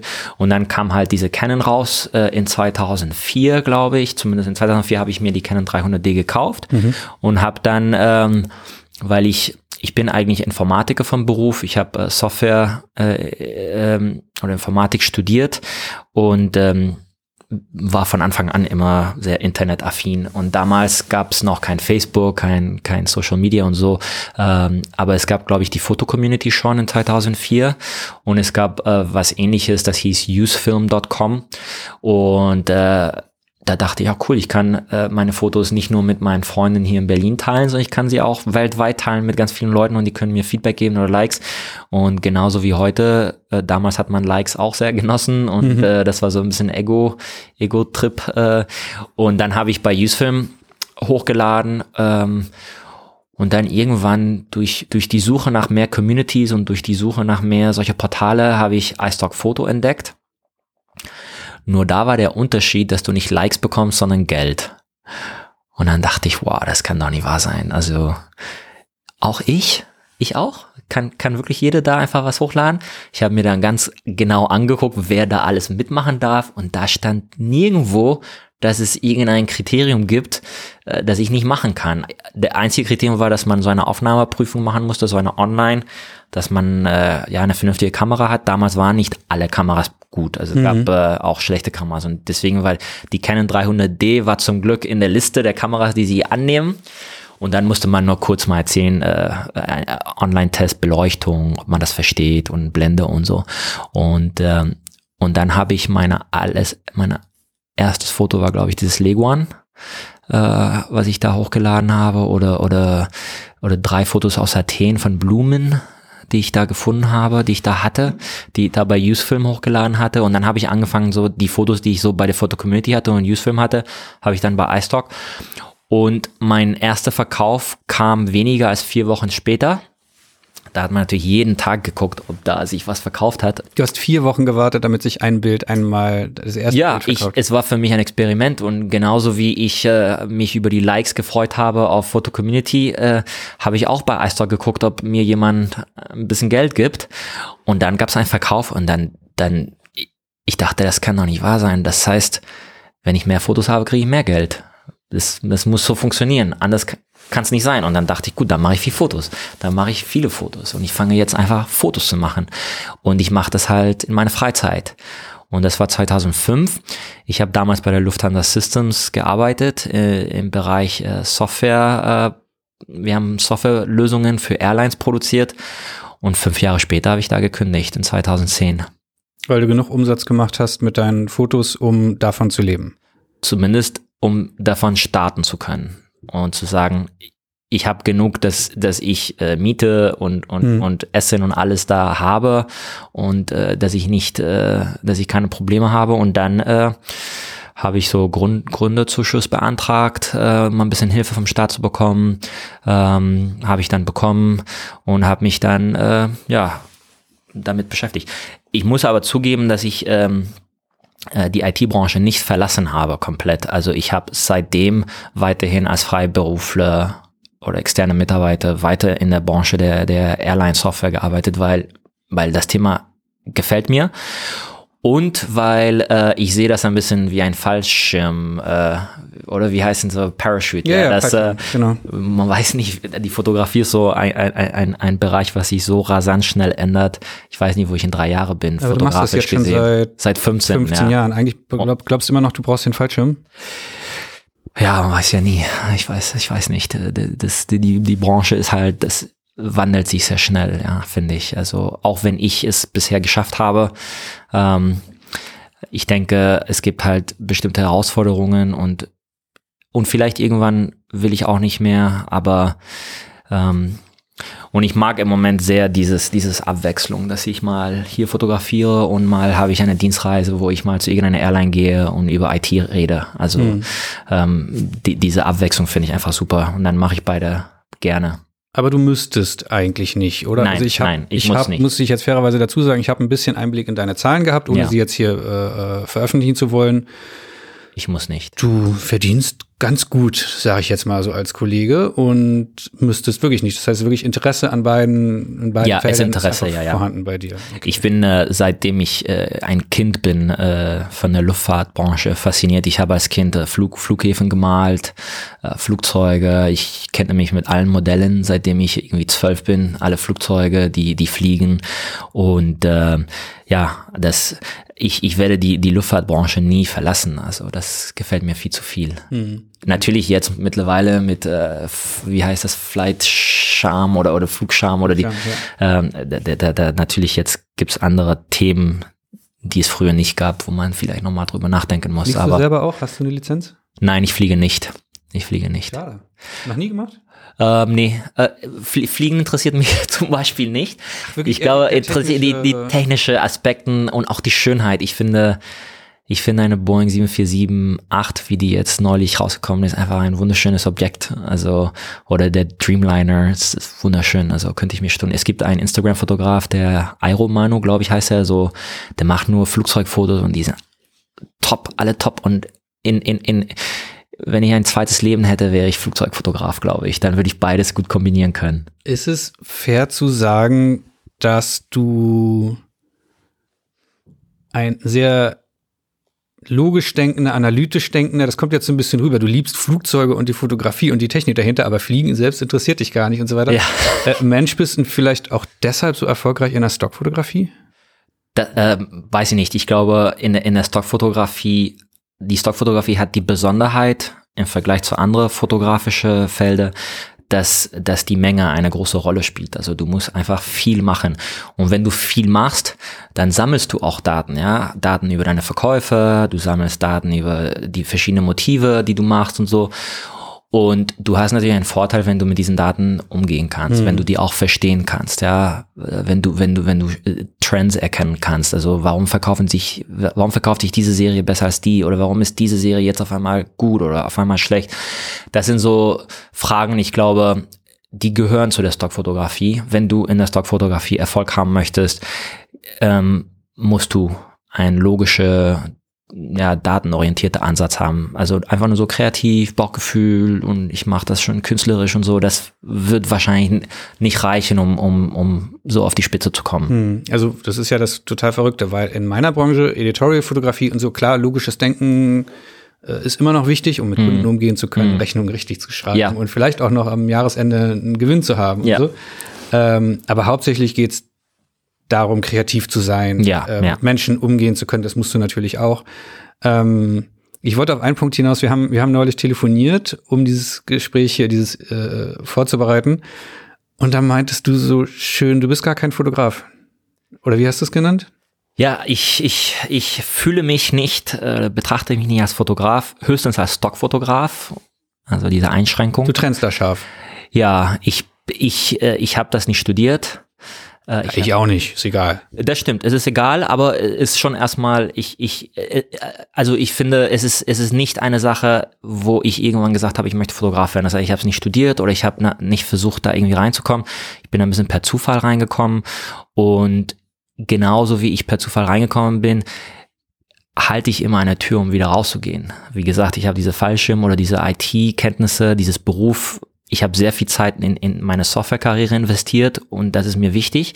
Ich fühle mich als Informatiker mehr als Fotograf oder als Softwareingenieur und deswegen ähm, für mich ist die Fotografie genauso wie ich schnell reingekommen bin, habe ich überhaupt kein Problem, wieder schnell rauszukommen. Also deshalb ist für mich schwer zu sagen, ich bin Fotograf, ich, ich, ich fühle mich Fotograf, ich möchte Fotograf werden bleiben, mich weiterentwickeln, neue Themen, äh, mich neu orientieren. Die, diese Fragen stelle ich mich nicht. Ich mache es, solange es gut läuft. Und dann. Es ist vielleicht die, diese Distanz und das Analytische, was, ja, was viele Kollegen bräuchten, mich eingeschlossen, um weniger emotional zu reagieren, wenn ein Kunde mal ein Bild kritisiert oder, oder irgendwas nicht so läuft, wie man es will. Ja. Weil, weil ich meine, auf dem Papier, wie gesagt, ich kenne deinen Umsatz, äh, bist du mehr Fotograf als 99 Prozent der Kollegen, die hier in Berlin rumhüpfen. Ja, so. ja, ja. Es, es ist also erstmal, weil du sagst äh, Kunden, also erstmal, ich habe keine Kundenkontakt. Ich habe Kunden natürlich indirekt über die Agentur, ich habe keine Kunden. Das ist das Schöne an der Stockfotografie, du hast keine Kunden. Ähm, ähm, aber Traum, ein Traum, keine, keine Kunden. Keine niemand, Kunden, niemand keine Kunden. meckert, niemand. Und ich würde niemals für einen Kunde arbeiten, einfach weil ich kein Fotograf bin oder mich in die Richtung nicht entwickeln möchte. Ähm, ich würde niemals, wenn jemand, ich habe schon Anfragen, ne, die, die Leute sagen, kannst du das für uns machen, das für uns machen. Und ich sage, ähm, es gehört leider nicht zu meinem Spezialitätsgebiet und ich empfehle andere Leute dann. Wirklich? Also auch wenn ja. du da jetzt einfach auch schnell ein paar tausend Euro mit einem expliziten Job für einen Kunden mitnehmen könntest, sagst du einfach nein. Ja. Weil also es ist, ich, ich, ich habe, glaube ich, nicht 1000 Euro angebunden bekommen von einem Kunde, weil ich mich nicht vermarkte. Ich bin bei keiner Agentur. Ich habe jetzt keine Webseite, die so auf die Vermarktung orientiert ist. Das heißt, aber es gibt schon manchmal Anfragen. Ähm, ich habe ja, ich mache, weil ich People mache, fotografiere ich einfach sehr viele Leute und ähm, manchmal kommen halt Leute und sagen, kannst du uns auch so fotografieren? Und, äh, also wenn wir jetzt hier bei PickDrop äh, Teamfotos von uns bräuchten ja, genau. und wir genau. da an unseren Rechnern rumstehen ja, und genau. einander hahaha äh, genau, wenn ihr, zulächeln und den genau. Stift an die äh, mit dem Stift auf dem Monitor was zeigen, diese klassischen Stockmotive. Das könntest du, aber du würdest Nein sagen. Ja. Aber warum? Sind Kunden so schrecklich für dich oder was ist der Grund? Nee, weil es muss, es muss bei mir Spaß machen. Und äh, ich, die, die, ich habe keine Kunden bisher gehabt, aber ich manchmal macht man Sachen für Freunde und das sind so Kunden mhm. und ich finde das stressig. Ich finde das einfach stressig, auch wenn das Freunde sind. Ich finde es äh, schwierig und und stressig, wenn Leute meine Bilder kritisieren. Ich kann das sehr gut ja, nachvollziehen. Klar, alle Fotografen mögen nicht, dass deine Bilder kritisiert werden und ich muss, ich, weil ich das jetzt aus Spaß oder weil, weil ich, weil die Stockfotografie mir ermöglicht, das zu vermeiden, dann, dann warum soll ich da überhaupt anfangen, mit Leuten zu arbeiten, die meine Bilder kritisieren werden? Hm. Also für mich ist jeder Verkauf nach wie vor ein Like. Ein Like wie auf Instagram. Und äh, das macht mir Spaß. Und das soll so bleiben. Und was bewegt dich mehr, ein gutes Bild gemacht zu haben oder ein Bild verkauft zu haben? ja, ich möchte hier nicht so, also ich, ich, für mich ist ein gutes Bild ein Bild, was sich verkauft. Also für mich gehören beide zusammen. Ich, äh, wenn es um meine Fotografie geht, natürlich, wenn es um die Fotografie anderer Fotografen geht, dann kann ich schon erkennen, welche Bilder mir gut gefallen und welche gut sind. Also äh, ich kann schon sagen, dieses Bild finde ich sehr gut, aber es ist nie mein Anspruch, wenn ich die Kamera hole, dass ich ein gutes Bild mache, sondern mein Anspruch ist, dass ich ein Bild mache, was sich verkauft. Bist du ein bisschen der Frage ausgewichen? ähm, ich habe ja auch schon die Doku da bei den Keep It Real Sessions über dich gesehen und so weiter. Und ich habe das Gefühl, ich leg's dir jetzt mal so in den Mund, dass du deine Bilder hauptsächlich nach, das hier hat sich gut verkauft und so bewertet. Du hast, glaube ich, nicht einmal in der ganzen Session gesagt, das hier ist mein Lieblingsbild oder irgendwie genau. sowas aus der Session. Genau. Also genau. es gibt vielleicht doch eher der Verkauf, um den ja, nochmal ja, noch ja. nachzuhaken? Ja, also für mich ist ein gutes Bild ein Bild, was sich verkauft. Das heißt, für mich ist das das Entscheidende. Ein Bild ist gut, wenn es sich verkauft. Und ich mache alle meine Fotos so, dass sie sich verkaufen. Ich mache nicht die Fotos, äh, weil ich irgendwie ein, ein Statement machen möchte oder weil ich irgendwas ausprobieren möchte. Also wenn ich Sachen ausprobiere, immer mit dem Ziel, dass die zu Verkäufer gehen. Hm. Also du machst jetzt nicht einfach ein Shooting, weil du denkst, ich hätte da mal voll Lust drauf, das und das zu fotografieren. Das wäre rausgeschmissenes Geld und Zeit, oder? Ja, ich meine, wenn ich Fotos von guten Fotografen sehe, deine Fotos zum Beispiel, du hast ja tolle Porträts und äh, ich, ich denke, oh, wie hat der, der Andreas das gemacht? Das sieht das sehr schön aus und so. Ähm, aber ich gehe jetzt nicht und sage, ah, ich probiere das aus, um ein bisschen so meinen Stil zu entwickeln und so, weil ich kann schon erkennen, dass die Art und Weise, wie du fotografierst, ähm, sehr gut ist für den Bereich, wo du dich bewegst. Äh, aber ich glaube, in dem Bereich der Stockfotografie würde es wahrscheinlich zu konzeptuell, zu, zu kreativ sein. Genau, ja. zu, es, es, es hätte nicht die gleiche Erfolgsquote als jetzt ein Foto, was von Anfang an für die Stockfotografie konzipiert worden ist. Also von, von Anfang bis zum Ende. Und ich habe diese Spezialität. Mhm. Und diese Spezialität ist, dass ich Stockfotos mache, die sich verkaufen und äh, deshalb ist für mich, es gibt ein, eine Beziehung zwischen die Zahl der Verkäufe und wie gut ein Bild ist. Ja, das ist messbar für mich. Sozusagen ja, genau, euch, für ja. mich, genau. Ja. Es ist sehr leicht messbar. Letztendlich, das beste Feedback ist da, wo jemand Geld drauf tut, ja. Also, das ist das beste Feedback. Wenn jemand, mhm. wenn jemand sein Portemonnaie für dich öffnet, ein besseres Feedback kannst du nicht bekommen. Mhm. Das ist ja bei uns dann immer so ein bisschen schade, wenn wir so, so, ich bin relativ emotional, was meine Bilder angeht und man macht ein tolles Shooting, man schickt es dann irgendwie zur Redaktion und dann manchmal kriegt man gar kein Feedback ja. oder, oder ja. du siehst es dann irgendwie eine Woche später ganzseitig gedruckt, manchmal wird so ein Achtel Seite draus oder so. Und man muss, das fällt mir super schwer, man muss total sich dran gewöhnen, dass das nichts heißt. Also mhm. klar, du hast Redakteure, die sind viel, viel offener und diese geben immer Feedback und sagen, fand ich mega gut, nächstes Mal bitte genauso oder dies und das nicht oder so. Aber ihr, ihr Stockfotografen, um jetzt mal zu verallgemeinern, ihr habt den Vorteil, ihr könnt alles messen, gnadenlos, weil also nicht Kunden alle messen, nicht alle messen, aber ich messe sehr viel du und, bist, und ja. äh, viele meiner Kollegen, die so professionell unterwegs sind, die nicht alle, aber viele messen viel, ja. Mhm. Das ist wichtig. Ähm, das, was du erzählst, ja, dass du, ich meine, ich habe das in, in deinen Podcasts sehr oft gehört mit den Leuten, die du redest, ja, diese, diese, diese Emotionen, die es dabei gibt, auf Feedback zu warten, Feedback zu bekommen, Feedback, was Gutes, was Negatives. Das ist ein wichtiger Teil, glaube ich, äh, des Fotografierens. Und, und das ist ein Teil, was, glaube ich, schon stressig ist. Und das ist bei der Stockfotografie zum Glück nicht da. Hm, ich muss zugeben, ich saß gestern zu Hause und habe mich äh, bis noch spät in die Nacht äh, auf dieses Gespräch vorbereitet und irgendwann hat's Klick gemacht und ich sagte zu so meiner, meiner Partnerin, die auf der Couch neben mir saß, so, ich glaube, ich mache das auch. Das ist total genial, wenn man ein analytisch denkender Mensch ist und jemand, der ähm, der konkret besser werden will in Dingen, und das kann man mhm. ja in der Stockfotografie mit jedem einzelnen mhm. Shooting kannst du ja. theoretisch immer wiederholen, ja. was hat nicht gut geklappt mhm. und so weiter. Und gleichzeitig aber kein, keine Lust auf Druck hast und auf ja. Bewertung von Menschen, die nicht dabei waren beim Shooting, die nicht sagen können, äh, wie das war und die, die die Umstände nicht kennen und so weiter und man das danach so komplett von sich wegschirmen kann, dann ist es eigentlich der perfekte Job, wenn man trotzdem Fotograf sein will, ja. oder? Ja, also es ist äh, es ist schön. Ich meine, ich habe, ich mache einmal im Jahr eine Porträtserie im Studio mit allen Models, die ich in dem Jahr sozusagen kennengelernt mhm. habe äh, oder oder Darsteller oder Leute, weil ich ich ich mache ich mache gerne auch äh, zu meinem Portfolio gehört auch eine diese diese Porträtreihe und ich habe die Leute, die kommen ins Studio, ich fotografiere jede Person drei, vier Stunden. Ich mache die Fotos so, wie ich machen möchte. Ich bearbeite sie so, wie ich sie für mich äh, als, als wichtig äh, bearbeite, so für, für die Stockbranche. Und dann schicke ich äh, mit PickDrop äh, die Fotos an die Models. Und die Hälfte ist begeistert und die Hälfte mag das nicht. Oh Gott. Aber wie, wie viele Tage verkriechst du dich danach heulend unter der Bettdecke, ich, weil du es nicht gewohnt bist? Nee, es, es klingt ein bisschen, es ist für mich jetzt erstmal nicht relevant, ob dir mein Bild gefällt. Es tut mir leid, ich habe dir bezahlt, ich hätte gerne ein Foto gemacht für dich, was dir gefällt, ähm, aber ich mache die Fotos nicht für dich, ich mache die Fotos für mein Stockportfolio. Mhm. Und ähm, Achso, die machst du dann auch für dein Stockportfolio? Ja, ja, ich, ich mache so, als wenn du die einmal nein, als Dankeschön an alle Models nein, nein, nein, nein, nein, einmal so eine freie nein, ich, Session. Nein, ich, ich, ich fotografiere nur Stock mhm. ähm, und ähm, und das ist ein Beispiel, wenn, wenn, wenn ich das beruflich machen würde, wenn, wenn ich, wenn ich, äh, wenn ich von diesem Feedback, wenn, wenn, wenn ich Leute fotografiere und die sagen mir, deine Bilder gefallen mir nicht, mhm.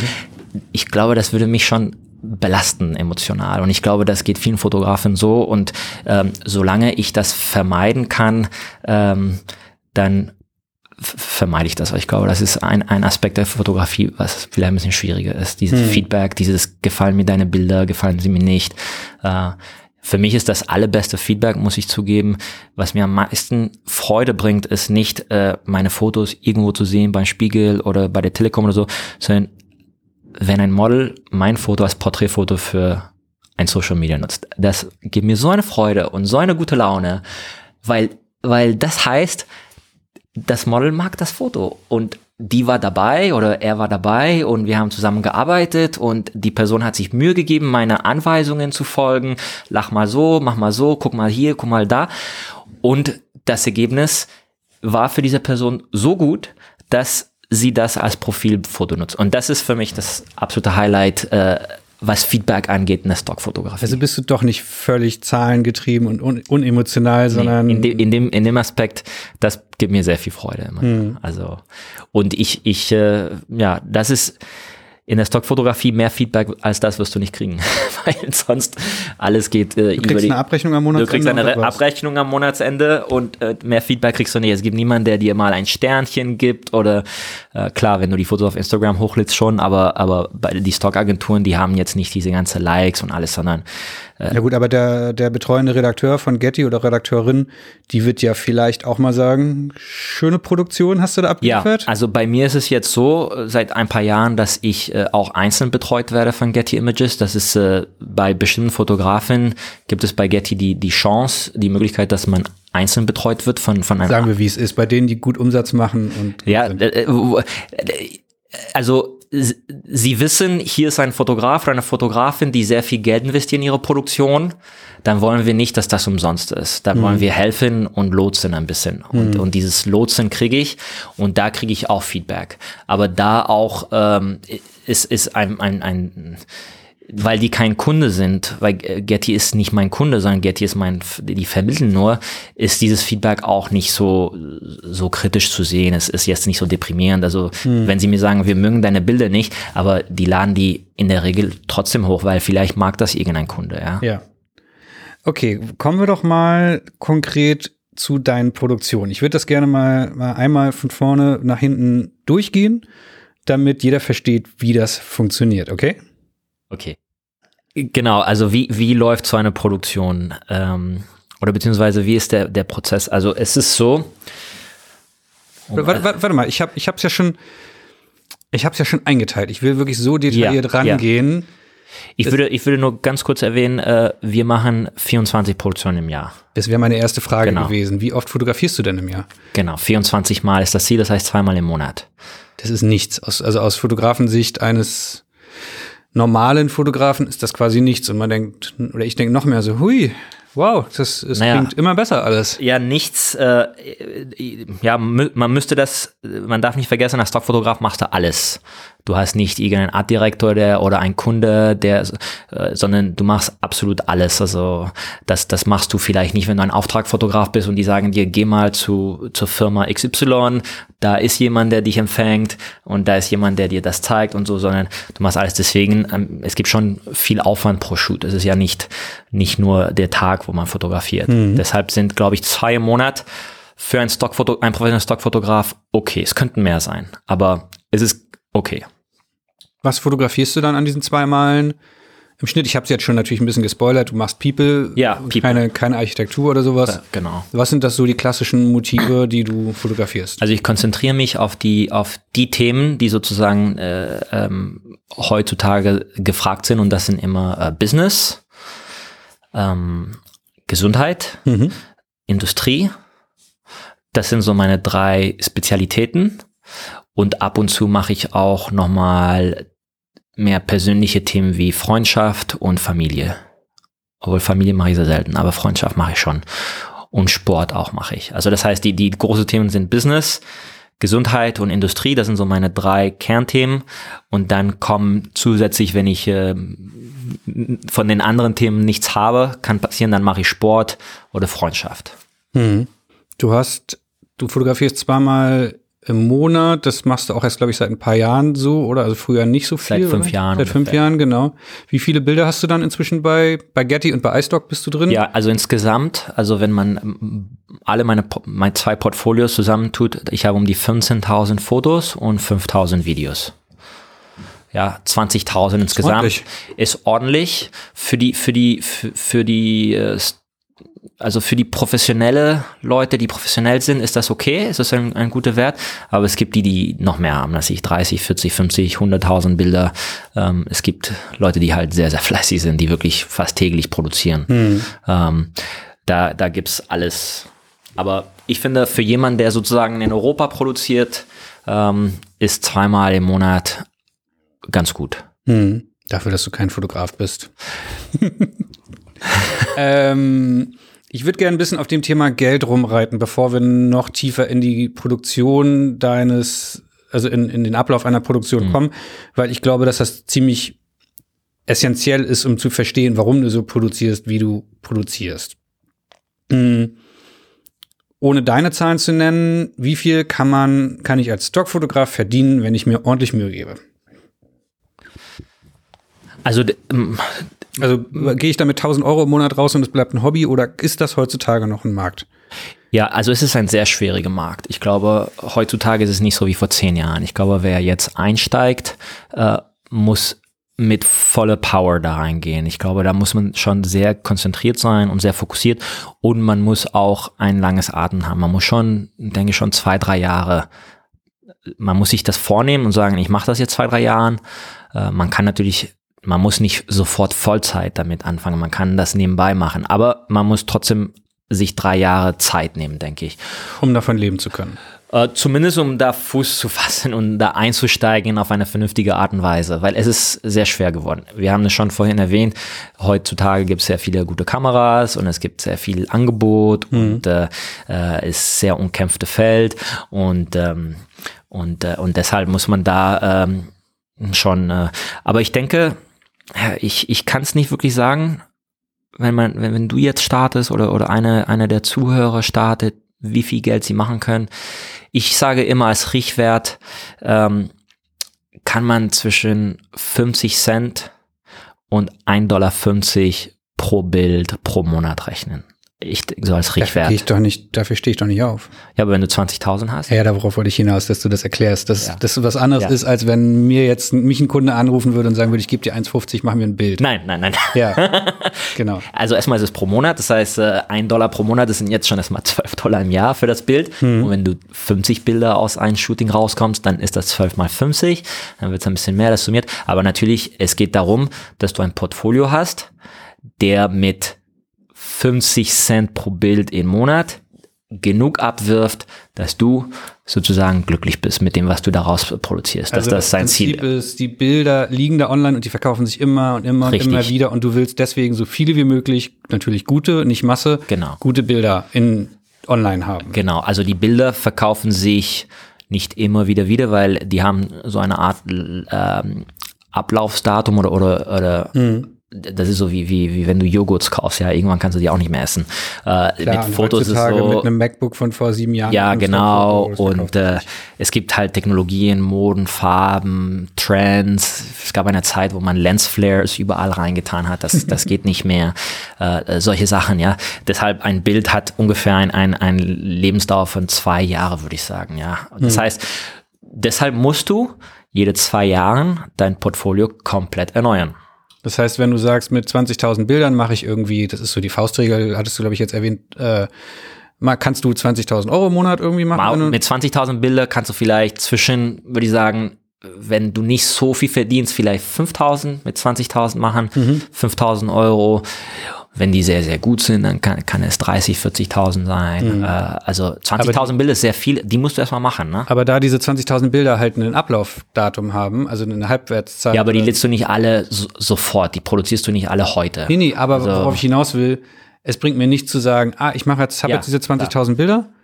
Ähm, dann und dann gehe ich in die Rente. Nein, nee. also man muss konstant, wenn man ja, ja. sagen wir, wenn die Rechnung ist, man macht pro Bild, pro Monat ja, einen Euro und so weiter und so fort, dann muss man theoretisch Milchmädchenrechnung innerhalb dieses zwei Jahreszeitraums, in dem die ja. Bilder mehr oder weniger wertlos werden oder zumindest sich seltener verkaufen, ja. eigentlich immer wieder 20.000 neue Bilder Richtig. produzieren.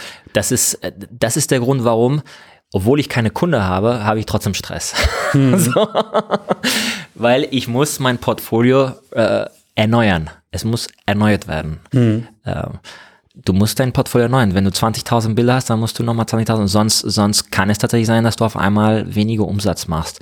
Ähm, natürlich musst du nicht alle 20.000 erneuern, äh, aber du musst schon ein, ein ich, wir haben, ich habe so ein, ein, eine Zahl, die ich für mich rechne und ist, äh, wie jung ist mein Portfolio? Also wie viele Bilder meine Port mein Portfolio sind in den letzten zwei Jahren hochgeladen worden. Mhm. Äh, und dieses Wert ist sehr wichtig. Es ist wichtiger, als wie viel du insgesamt hast. Also ob du 20 oder 100.000 Bilder online hast, viel wichtiger ist, wie viele davon sind weniger als zwei Jahre alt.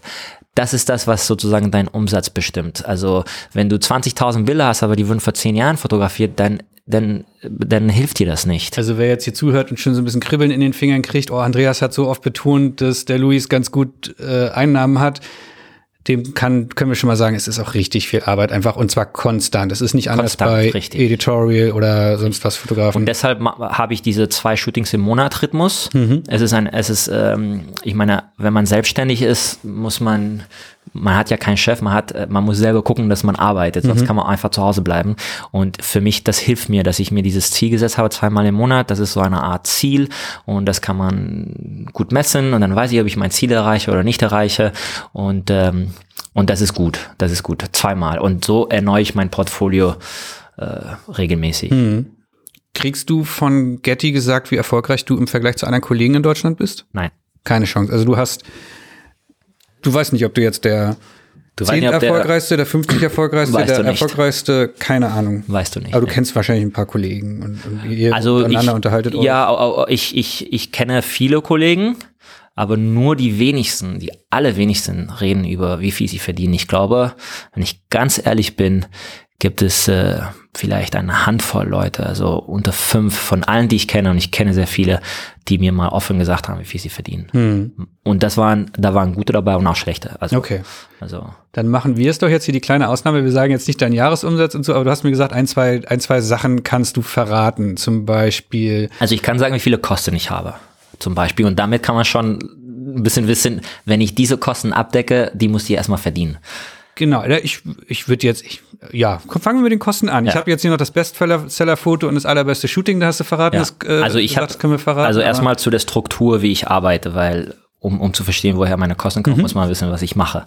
Also ich habe, ähm, ich arbeite selber, aber ich betrachte mich nicht als ein Kostenpunkt. Das heißt, äh, mein Gehalt ist nicht be äh, berücksichtigt in meine Kosten. Da, da dreht der BWLer wahrscheinlich schon gerade Ja, ja. durch, wenn er das hört. Ja, ja, ne? ich habe schon ein paar Fotografenkollegen, äh, die mir gesagt haben, meine Zahlen, alles, das stimmt alles nicht, weil ich meine Zeit nicht berücksichtige. Ähm, zum Glück, Funktioniert ja trotzdem. ja, Ich, und ich rede nur mit dir jetzt, deswegen die Genau. Zuhörer können jetzt nicht sie nicht beschweren, aber äh, aber ähm, ich habe zum Beispiel eine Produzenten, die äh, die Sachen produziert, organisiert, die Telefonaten macht, äh, mir die Termine organisiert, äh, dass wir die Locations besichtigen oder die Verha die erste Verhandlungen, erste Kontakte. Es gibt ja Locations, die sehr aufwendig sind zu bekommen, ja, wenn, wenn man eine bestimmte Lagerhalle oder wenn man bestimmt äh, ähm, bestimmte Büroräume oder so oder oder Krankenhäuser, da muss man schon viel telefonieren, viel viel Papierkram machen und so. Und da habe ich schon erstmal jemanden, der der das macht. Ich habe dann ähm, bei jedem Shooting oder bei fast jedem Shooting einen zweiten Fotograf dabei. Denn äh, wie wir schon vorhin gesagt haben, äh, ist die Menge der Bilder wichtig. Äh, und zwei Fotografen fotografieren mehr als ein Fotograf. ja. Das ist so logisch alles. ist so ja. logisch.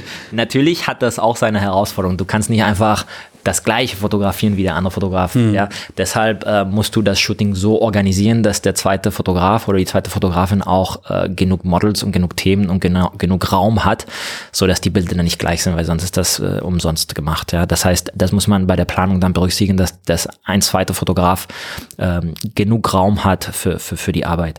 Ich habe auch einen Videograf, der bei den Shootings dabei ist. Das heißt, das Ganze wird auch nochmal als Video gefilmt.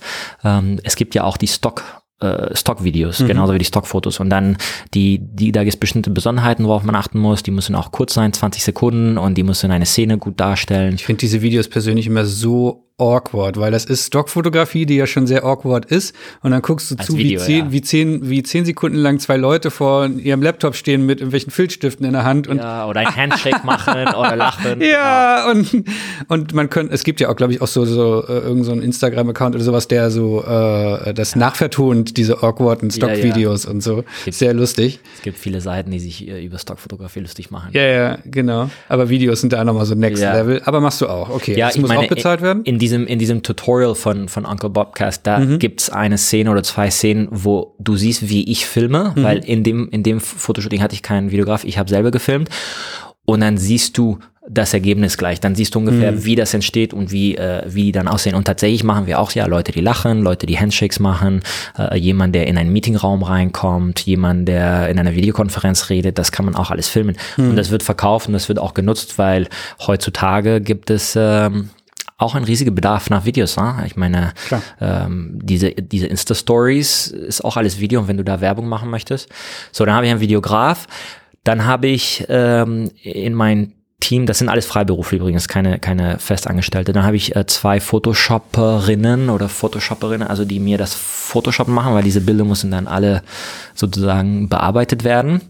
Ähm, es gibt ja in der Stockfotografie ähm, die, die, die, die, die, die Richtlinie, es dürfen keine Logos zu sehen sein, es dürfen keine Marken, keine, keine copyrighted Objekten, keine Kunstwerke. Da muss viel raus retuschiert werden. Und das muss, natürlich achten wir darauf, dass das gar nicht in den Bild reinkommt. Also wir laufen mit Tesafilm überall rum und machen alle Logos weg, äh, bevor das Shooting anfängt. Wir achten auch auf die Klamotten der Models.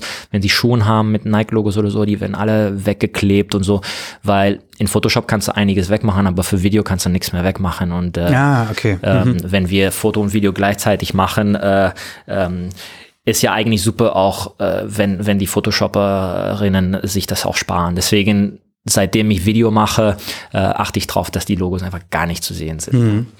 Das kann der Kunde dann gegebenenfalls, wenn er es noch viel, viel feiner wegretuschiert haben will, dann macht er das halt nochmal in-house oder. Ja, wir machen es, äh, also wir machen das schon weg. Also ja, aber auch im Video ist es ja zum Beispiel möglich, aber der Aufwand Nutzen wäre bei euch Ah ja, nicht machbar. ja, und wenn nicht, jetzt klar. jemand dann ein Nee. Video von Ja, dir ja. kauft und da will da eine, eine TV-Kampagne draus machen, dann geht das halt nochmal bei denen durch die Post. Ja, genau, das okay. können wir nicht machen. Zeitlich äh, ist es so aufwendig. So, dann habe ich diese zwei, äh, diese zwei äh, Photoshopperinnen, die für mich arbeiten. Und dann habe ich in Indien äh, eine Person und dann eine andere Person manchmal, die mir die ganze Verschlagwortung der Bilder macht. Also das heißt, ein Bild muss man äh, finden können und man kann ein Bild nur finden, wenn es vernünftig beschlagwortet ist und beschrieben ist.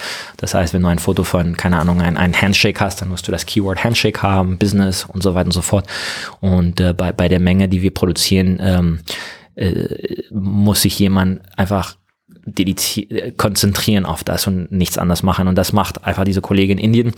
Und dann gibt es ein anderes Team in Indien, der, der macht, wenn ich zu viel habe, dann, dann kann mein indischer Kollege, vielleicht ist zu viel für ihn, dann, dann kann ich da nochmal mehr machen. Und das heißt, im Jahr kommen wir auf, ähm, ja, ich glaube, letztes Jahr waren wir aber auf 110 oder 120.000 Euro in, in Kosten für das ganze Jahr, für die Produktion.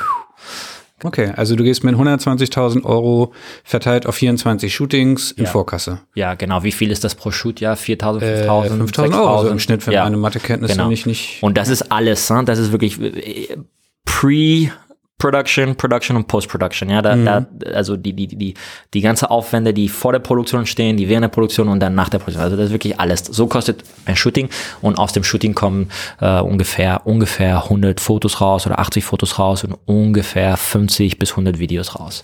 Aber das heißt, wenn du in so ein Shooting gehst, du hast jetzt irgendwie den Donnerstag dir da die Location irgendwie gebucht oder organisiert, fünf, sechs Modelle, Hair-Make-up, ähm, hast deinen dein Videografen dabei, deinen Assistenten, wer, wer auch, das komplette Team, da steht ihr zu 10, 12 irgendwie da.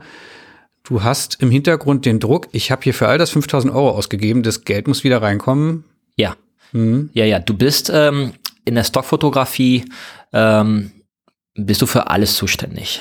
Du bist der Produzent, du bist der Kunde, du bist, du bist der Kreativdirektor, du bist der, derjenige, der die Models äh, äh, dirigiert, also stylt, du, du machst alles. Aber das ist ja auch ein Druck, weil wir haben vorhin so gesagt, so schön lapidar, ah, ist Ja, total ja. toll, kein Ja, Kundenfeedback, richtig, das keine stimmt. Kritik, kein gar nichts, aber ja, wenn du 5000 Euro in den Boah. Sand setzt, äh, das sind 10.000 Euro im Monat, die du einfach mal ausgibst. Genau, 10.000 Euro im Monat, ähm, die erstmal weg sind. Ich meine, es gibt Leute, die kriegen schon Kopfschmerzen, wenn sie äh, 1.000 Euro in den Aktienmarkt investieren. Stell dir mal vor, du würdest 10.000 Euro jeden Monat in irgendwas Riskantes reinpacken. Und du siehst ja auch Ähm, nicht sofort am nächsten Monat, nein. das Geld ist wieder da, sondern das Kunden kommt über Jahre, wenn du Glück hast, wieder rein. Ne? Also, Ja, also der, der Return on Investment äh, ist bei mir zwischen 12 und 24 Monate ungefähr. Das heißt, du brauchst zwölf, gut, du siehst natürlich vorher schon, laufen die Bilder, aber du brauchst zwölf bis 24 Monate, bis das ja, Geld wieder reinkommt. Genau. Wow.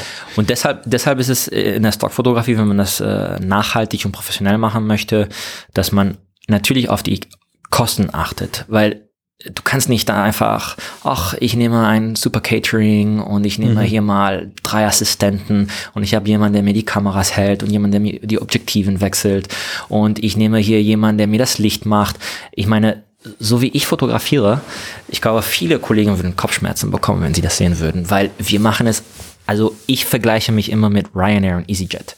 Also wir sind äh, in der Art, wie wir produzieren, wir achten auf alle Kosten und versuchen wirklich, oder wir oder ich, äh, weil ich habe, ich kann meine Einnahmen nicht beeinflussen, ich kann meine Umsätze nicht beeinflussen, aber ich kann meine Kosten beeinflussen. Ja, das ist das A und O von jedem Business. Ja, also ich kann keinen Vertrieb machen. Ich kann nicht verkaufen. Ich kann meine Preise nicht setzen. Du kannst nicht mal sagen, oh, ich weiß, dieses Shooting ist so, so, so gut, ich schicke das jetzt an, an die tausend besten Kunden von Getty nochmal aktiv kann, raus genau, und ich bewerben. Hab, du hast keinen Einfluss. Ich habe null Einfluss auf dem Verkauf, auf der Verkaufsseite als Stockfotograf. Ich kann da nichts machen. Ähm, natürlich kannst du gucken, dass du dich gut verstehst mit Getty, dass du immer freundlich bist, dass du, äh, aber das ist, das gibt dir nur bedingt Erfolg. Ja, ich meine, Standard. das ist Standard. Rein, ja. Du musst, du musst mit, dein, mit den Abnehmern deine Bilder immer eine gute Arbeitsbeziehung haben. Das ist in allen Bereichen äh, des Businesslebens so. Das kannst du machen, aber mehr kannst du nicht machen. Das heißt, der einzige Einfluss, was ich habe, ist erstmal natürlich gute Fotos zu machen, aber das entscheiden die Kunden, nicht ich, ob das Foto gut ist oder nicht. Aber da, wo ich wirklich einen Einfluss habe und wirklich was machen kann, ist auf meine Kosten zu achten. Denn jede, jedes Euro, was ich in der Fotografie investiere, ist ein Euro weniger, was ich und meine Familie hat äh, auf, hm. äh, als Einkommen. Ja, muss man einfach klar sagen. Hm. So, das klingt jetzt ganz dramatisch. Natürlich, irgendwann läuft das gut. Irgendwann hast du einen Rhythmus. Irgendwann hast du äh, äh, Einnahmen, die sozusagen dir die Kosten abdecken, dein Gehalt, äh, was dazu kommt und dann nochmal ein Sicher Sicherheitspuffer muss man ja auch haben. Ne? Mhm. Ne? Also wenn man nichts anders macht, muss man schon einen Sicherheitspuffer haben. Ich habe jetzt nicht äh, andere Fotografen können hier mal das machen, damals mehrere Kunden, mal mache ich Corporate, mal mache ich Hochzeitfotografie, ich, ich mache nur das. Und ähm, so, so funktioniert das. Das heißt, äh, ich habe einen Freund von mir, der seit eineinhalb Jahren Daytrading macht oder versucht Daytrader zu werden und äh, er redet immer von Trades, er macht einen Trade und er muss, er muss so eine Wette machen und, und er muss hoffen, dass das klappt und so. Und wir haben einmal gesprochen und dann meinte er zu mir, eigentlich Luis, was du machst, ist wie Daytrading. Jedes Fotoshooting ist eine Wette. Und ja, das stimmt ich, ich persönlich finde, es ist eine kontrollierte Wette, weil ich langsam die Erfahrung habe, zu wissen, wann ich wie viel Geld riskieren kann. Was ich verkauft. Aber was ich verkauft. Und wir haben schon äh, gesagt, dass ich sehr datenanalytisch bin. Ich, und ich, ich hole die Kamera nur raus, wenn ich weiß, das wird sich verkaufen. Äh, ich, ich mache jetzt nicht, sage, oh, ich habe Lust mal Thema XY zu machen, dann mache ich das mit diesem Licht und ich miete mir ein Beauty-Dish und das ist alles sehr schön, wenn man sich so entwickeln möchte als Fotograf und man möchte neue Trends machen, aber oder entwickeln und so, aber das kann ich nicht machen. Ähm, oder ich mache es in meiner Freizeit. Das erklärt ja halt auch so ein bisschen, warum die Stockfotografie manchmal diesen, ja nicht schlechten, aber nicht gerade tollen Ruf hat, dass alles sieht gleich aus und so weiter. Ja, absolut. Wenn, wenn es für dich ein wirtschaftliches Risiko ja. ist, Experimente zu machen ja, und du ja. musst aber trotzdem die Miete und deine Familie und alles irgendwie im nächsten Monat bezahlen. Ähm, natürlich machst du keine Experimente, sondern gehst die, den sicheren Weg. Ja, genau. Ähm, äh, es ist so, dass ähm, äh, in der Regel, ja klar, du musst sicheren Weg gehen, äh, aber in der Stockfotografie genau wie in alle anderen Bereiche des Lebens, man muss auch innovativ sein. Ne? Und deshalb erlaube ich mir bei meinen Shootings immer ich nehme mir immer was Innovatives vor. Zum Beispiel eine neue, neue Idee, neues Konzept, neues Aber Motiv. so als Kühe obendrauf, oder? Genau, obendrauf. Ja. Ich mache so 80, 90 Prozent äh, wie gewohnt und äh, wo ich weiß, das läuft. Und dann gönne ich mir nochmal so ein kleines Experiment drauf. Und mhm. dann äh, schaue ich mir die Daten dann über die nächsten sechs bis zwölf Monate und gucke mal, welche Experimente gut funktioniert haben. Und dann die wiederhole ich dann. Und dann werden sie zu meinem Standard. Mhm. Das muss, das, das muss man als Stockfotograf machen, weil sonst äh, irgendwann entwickelt man sich weiter. Und ich habe schon genug Stockfotografen gesehen, die sich nicht weiterentwickelt haben und dann sozusagen das Geschäft verlassen mussten. Mhm. Du hast da auch ein eigenes Tool entwickelt, da kommen wir auch noch gleich ein bisschen genauer drauf, stockperformer.com. Stockperformer.com. Genau, wo, wo man seine Bilder von Getty und Co., wo die Statistiken nicht die allerbesten sind, mhm. wenn man mal ehrlich ist, viel, viel besser analysieren kann. Ja. Aber da kommen wir gleich nochmal drauf. Bist du auch schon mal auf Bildern sitzen geblieben oder auf Produktion, wo du sagst, scheiße, ja, diese 5000 Euro habe ich gnadenlos versenkt? Klar. Ja? Ja. Hast du ein Beispiel? Ähm, also ich möchte erstmal sagen, insgesamt bin ich im Plus und das ist am Ende was zählt, weil sonst würdest du ja nicht sitzen, eben, wenn du kein erfolgreicher genau, Fotograf wärst. Genau, dann wäre ich nie, würde ich nicht nachhaltig produzieren. Und deshalb muss man in Kauf nehmen, dass einige äh, Produktionen sozusagen äh, ja, ich meine, das Schöne an der Stockfotografie ist auch, du hast auch kein Zeitlimit. Theoretischerweise, wenn dein Fotoshooting fünf Jahre später im Plus ist, dann bist du immerhin im Plus. Ja, da bist mhm. du, ist auch nicht schlecht, fünf Jahre später. Es muss nicht gleich fünf Monate später sein. Ja? Also du hast es noch nicht so, äh, du hast noch nicht so richtig, richtig, richtig ähm, in den Sand gesetzt, dass du 5000 nee, Euro reingesteckt und nur 100 die Euro nie, nie zurückkamen. Also ich habe schon Shootings gehabt, die wirklich wo ich weiß, das kommt wahrscheinlich nicht mehr zurück oder mhm. oder oder so langsam, dass dass du das als abgeschrieben betrachten kannst. Was ja. hast Aber, du falsch gemacht? Also ich habe da ein Fotoshooting zum Beispiel äh, Business, was eigentlich eine meiner Spezialitäten ist, also Business-Themen. Äh, vor allem so Casual Business, das mache ich sehr oft und da hatten wir eine sehr schöne Location hier in der Nähe eigentlich, ähm, da am Warschau, in der Nähe von der Warschauer äh, Straße und ähm, als ich die Location besichtigt habe, sah das sehr schön aus mit sehr viel Sonnenlicht. Das hat sehr viele Fenstern. Und dann am Tag des Shootings äh, war ähm, sehr bewölkt und da kam kein Licht rein. Und ich hatte irgendwie unterschätzt, wie dunkel dieser Ort werden konnte, wenn kein Sonnenlicht reinkommt. Und ähm, weil ich Ryanair-mäßig fotografiere. Wir haben kein Licht, wir haben keine Blitze, wir haben nichts. Mhm. Wir arbeiten nur mit vorhandenem Licht und deshalb und und die die leider waren die die die die die äh, die Deckenlampen die Deckenlampen, die in dem Raum waren, die waren alle irgendwie gelb und orange und verschiedene Farben und dann auf den Tischen war dann was was weiß war und das war eine Katastrophe. Die Fotos sehen schrecklich aus und äh, die Kunden ja. finden die Bilder auch schrecklich. Und äh, das äh, ist halt so. Ich glaube, das Shooting ist äh, vier Jahre alt und ist immer noch nicht im Plus. Und das war auch ziemlich teuer, weil Location, sexy Models und alles pipapo. Also das hat nicht geklappt. Hm. Ich Sein Beispiel. Ich frage das mit Absicht so voraus, weil ähm, ich glaube, dass ganz, ganz viele Leute jetzt zuhören und sagen, oh, mache ich auch. Hm, hm, hm, hm. mhm. Versuchen jetzt möglichst viel da rauszuziehen. Mhm. Kann ich, kann ich mir gar nicht anders vorstellen. Und ich will aber gerne noch mal hin, ganz marktschreierisch äh, hier, äh, zu deinen Bestseller-Fotos und zu deinen allerbesten Shootings. Mhm. Und wir haben, glaube ich, mit Absicht jetzt hier diese das große Ja, aber was kostet das alles und so weiter vorhergeschoben, damit nicht jetzt einer sofort denkt, boah, krass, der Typ ist steinreich. Magst du dein, dein Bestseller-Foto und dein, dein bestes Shooting verraten, was du damit eingenommen hast? Ja, äh, das Best, mein, mein ich meine, ich habe ja 20.000 Dateien, ja, und äh, das allerbeste Foto hat 18.000 Dollar gemacht, 18.000. Ein Foto. Ein Foto, genau. Nicht schlecht. Ähm, und ähm, mein allerbestes Shooting hat 47.000 Dollar gemacht. Mhm. Das allerbeste Shooting, 47.000. So, ähm, das ist nicht schlecht für einen Tag Arbeit und äh, das drumherum. Ähm, aber natürlich dieses Geld geht dann wieder in die Produktion rein. Also mhm. das wird, äh, es ist ja nicht so, dass alle diese, diese Umsätze machen.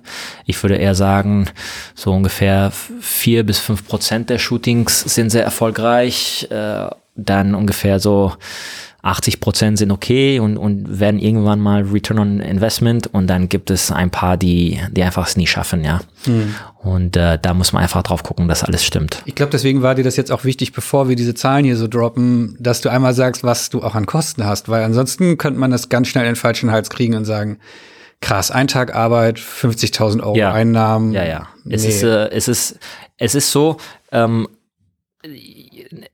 je mehr du investierst, natürlich, desto mehr holst du raus, wenn du das klug investierst, ja. Ähm, es ist so wie in anderen äh, Geschäften. Also du, mhm. du, du nimmst dir Sachen vor, du glaubst an deine Ideen, ähm, du achtest drauf, dass du sie vernünftig machst und, und, und kosteneffizient machst. Und wenn du das skalieren kannst, dann je mehr du machst, desto mehr Umsatz machst du, desto mehr Kosten hast du und dann guckst du auf die Margen und das ist das, was für dich bleibt. Ja, und die Stockfotografie hat jetzt keine riesige Margen, äh, weil die Preise einfach sehr niedrig sind und der Wettbewerb so hoch ist. Aber wenn du 100.000 Fotos im Jahr machst, dann kriegst du natürlich viel Geld zurück und dann musst du gucken, die Kosten, die du hattest für diese 100.000 Fotos, dass du sie abdeckst und dann ein, ein paar Prozentpunkte Marge drauf hast für dich. Mhm. Ähm, und die Herausforderung ist, ist zu skalieren, weil du bist ja nur eine Person und selbst wenn du jeden Tag fotografierst, irgendwo hast du deine Grenze. Das heißt, du musst, du brauchst dann einen zweiten Fotograf, vielleicht einen dritter, vielleicht einen vierter.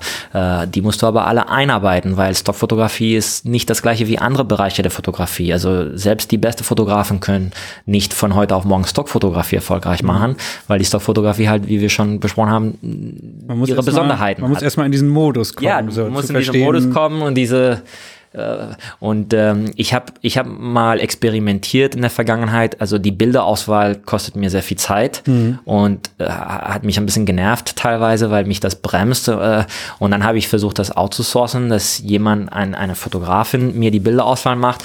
und sie hat immer sehr schöne Bilder ausgesucht von den Fotoshootings.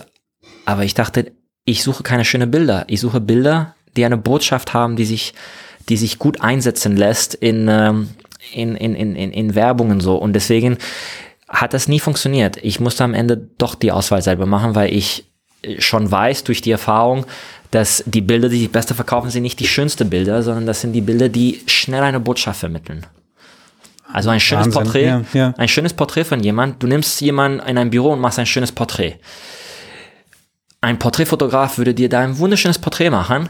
Ähm, aber wenn da nicht eine Botschaft drin ist, die, die für die Werbung tauglich ist, wie zum Beispiel, ähm, also ja, es gibt bestimmte Themen in der Stockfotografie, zum Beispiel Gleichberechtigung oder oder das äh, äh, Frauenmanagers, also Frauen-Empowerment oder oder Representation Matters. So, das musst du in dem Bild rein tun. Du musst ein Porträt machen, der zum Beispiel das betont. Und dann ist es gut. Du musst da, glaube ich, auch gesellschaftlich äh, hinterher sein und gucken, Ja, was ist gerade. Trend, was ist angesagt. Du musst wissen, was beschäftigt die Gesellschaft, weil das, was die Gesellschaft beschäftigt, beschäftigt auch die Käufer von Stock. Und dann musst du da sein, um ihnen die Bilder zu liefern, die ihnen ermöglichen, ihre Themen zu bearbeiten, zu, äh, zu ihre, ihre Botschaften zu, zu bebildern Oder Produkte zu verkaufen. oder Produkte zu Genau. verkaufen, ja. Ich meine, ähm, ja, Vereinbarkeit, Familie und Beruf, ja, ist ein aktuelles Thema. Ähm, was machst du? Du machst ein Porträt von einer Mutter und ein Kind oder machst du ein Porträt von einem Vater und ein Kind? Was wird sich besser verkaufen aus deiner Sicht? Oh. Ja, jetzt, wo du schon so anteaserst, wenn das aktuell ist. Oh Gott, ja, ich wünsche mir natürlich Vater und Kind, aber verkaufen tut sich wahrscheinlich die Mutter, oder? Nee, Vater und Vater- Kind verkauft sich. Weil heutzutage durch diese Familienvereinbarkeit, man will, dass die Männer mehr äh, aktiver in ihrem Familienleben sind, mehr äh, Verantwortung übernehmen, sodass die Frauen dann mehr Zeit haben, äh, sich äh, selber äh, professionell weiterzuentwickeln und um sie zu entlasten und auch, dass das Familienleben gleiche geteilt wird. Und deshalb, wenn du ein Fotoshooting für Stock machst, und du machst ein wunderschönes Porträt von einer Mutter mit dem Kind und dann machst du ein hässliches Foto von einem Vater und Kind, wird sich trotzdem das Foto von dem Vater und dem Kind wahrscheinlich besser verkaufen. Aber das heißt ja, es verkauft sich gar nicht zwingend das, was Realität ist. Ich glaube, das hattest du vorhin auch schon so angeteasert, weil Realität ist ja leider immer noch, dass die Mutter sich ganz viel in dieser Gesellschaft Genau. Fotografie ist nicht Kind die kümmert. Realität, sondern was die Leute sich von der Realität wünschen. Oder wo es hingehen soll, wünschen. weil die Genau. Realität wird ja auch nicht beworben, sondern beworben wird etwas, was in der Zukunft oder besprochen oder Ja. vielleicht Realität werden könnte. Genau. Ja, okay. Und Wow. deshalb, deshalb, wenn du, wenn, wenn du jemanden hast, der dir die Bilderauswahl macht, äh, und, und du hast ein wunderschönes Porträt von einer Mutter und Kind und dann sagst du, oh, das ist so ein schönes Foto, sage ich, ja, ist ein schönes Foto, ist super gemacht, super beleuchtet, alles wunderbar, aber es wird sich schlechter verkaufen als das mittelmäßiges Foto von einem Vater und ein Kind.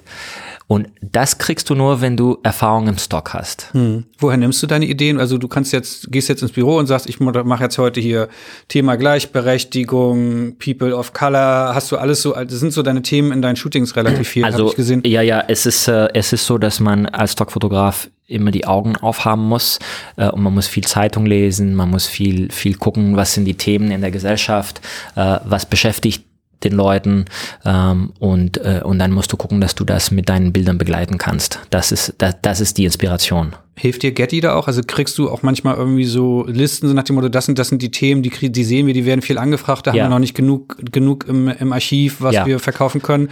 Bearbeite doch mal das und das Thema. Ja, also Getty hat zum Beispiel äh, eine, ein, ein Blog, das heißt Creative Insights. Äh, .gettyimages.com oder so, Creative wo sie erstmal für die große Öffentlichkeit äh, solche Trends diskutieren, besprechen, äh, was gerade wichtig ist und so. Also auch, auch so, dass Getty den Leuten zeigt, dass sie Expertise im Bereich haben. Das Ja. ist das eine, wo ich äh, Hilfe von Getty bekomme. Aber Getty hat auch innerhalb der Webseite ein, ein, ein Portal für Fotografen, wo es sehr viele Ressourcen gibt und, und wo sie uns lotsen auf alle Fälle. Und ich glaube, das machen auch viele Agenturen, also jetzt nicht Getty. Ich glaube zum Beispiel, also es gibt kleinere Agenturen wie Westend 61 hier in Deutschland, wo sie auch eine sehr enge Beziehung zu ihren Fotografen haben, äh, wo sie auch ein Team von Artdirektoren haben und, und ihre Aufgabe ist es, solche, solche äh, Themen zu identifizieren. Und ähm, allerdings, ich glaube, um ein guter Stockfotograf zu sein, kannst du, das musst du auch selber können. Das kannst du nicht einfach sagen, ich warte, bis mir meine Agentur sagt, was ich machen muss. Also du musst schon selber dich drum kümmern, dass du verstehst, mhm. was be bewegt die Gesellschaft. In 2010 kam, also ich bin in der Stockfotografie seit 2005, in 2007 kam der erste iPhone, in 2010 kam der erste iPad, ähm, in, äh, äh ich glaube 2013 kam der MacBook Air, was total klein und mini war.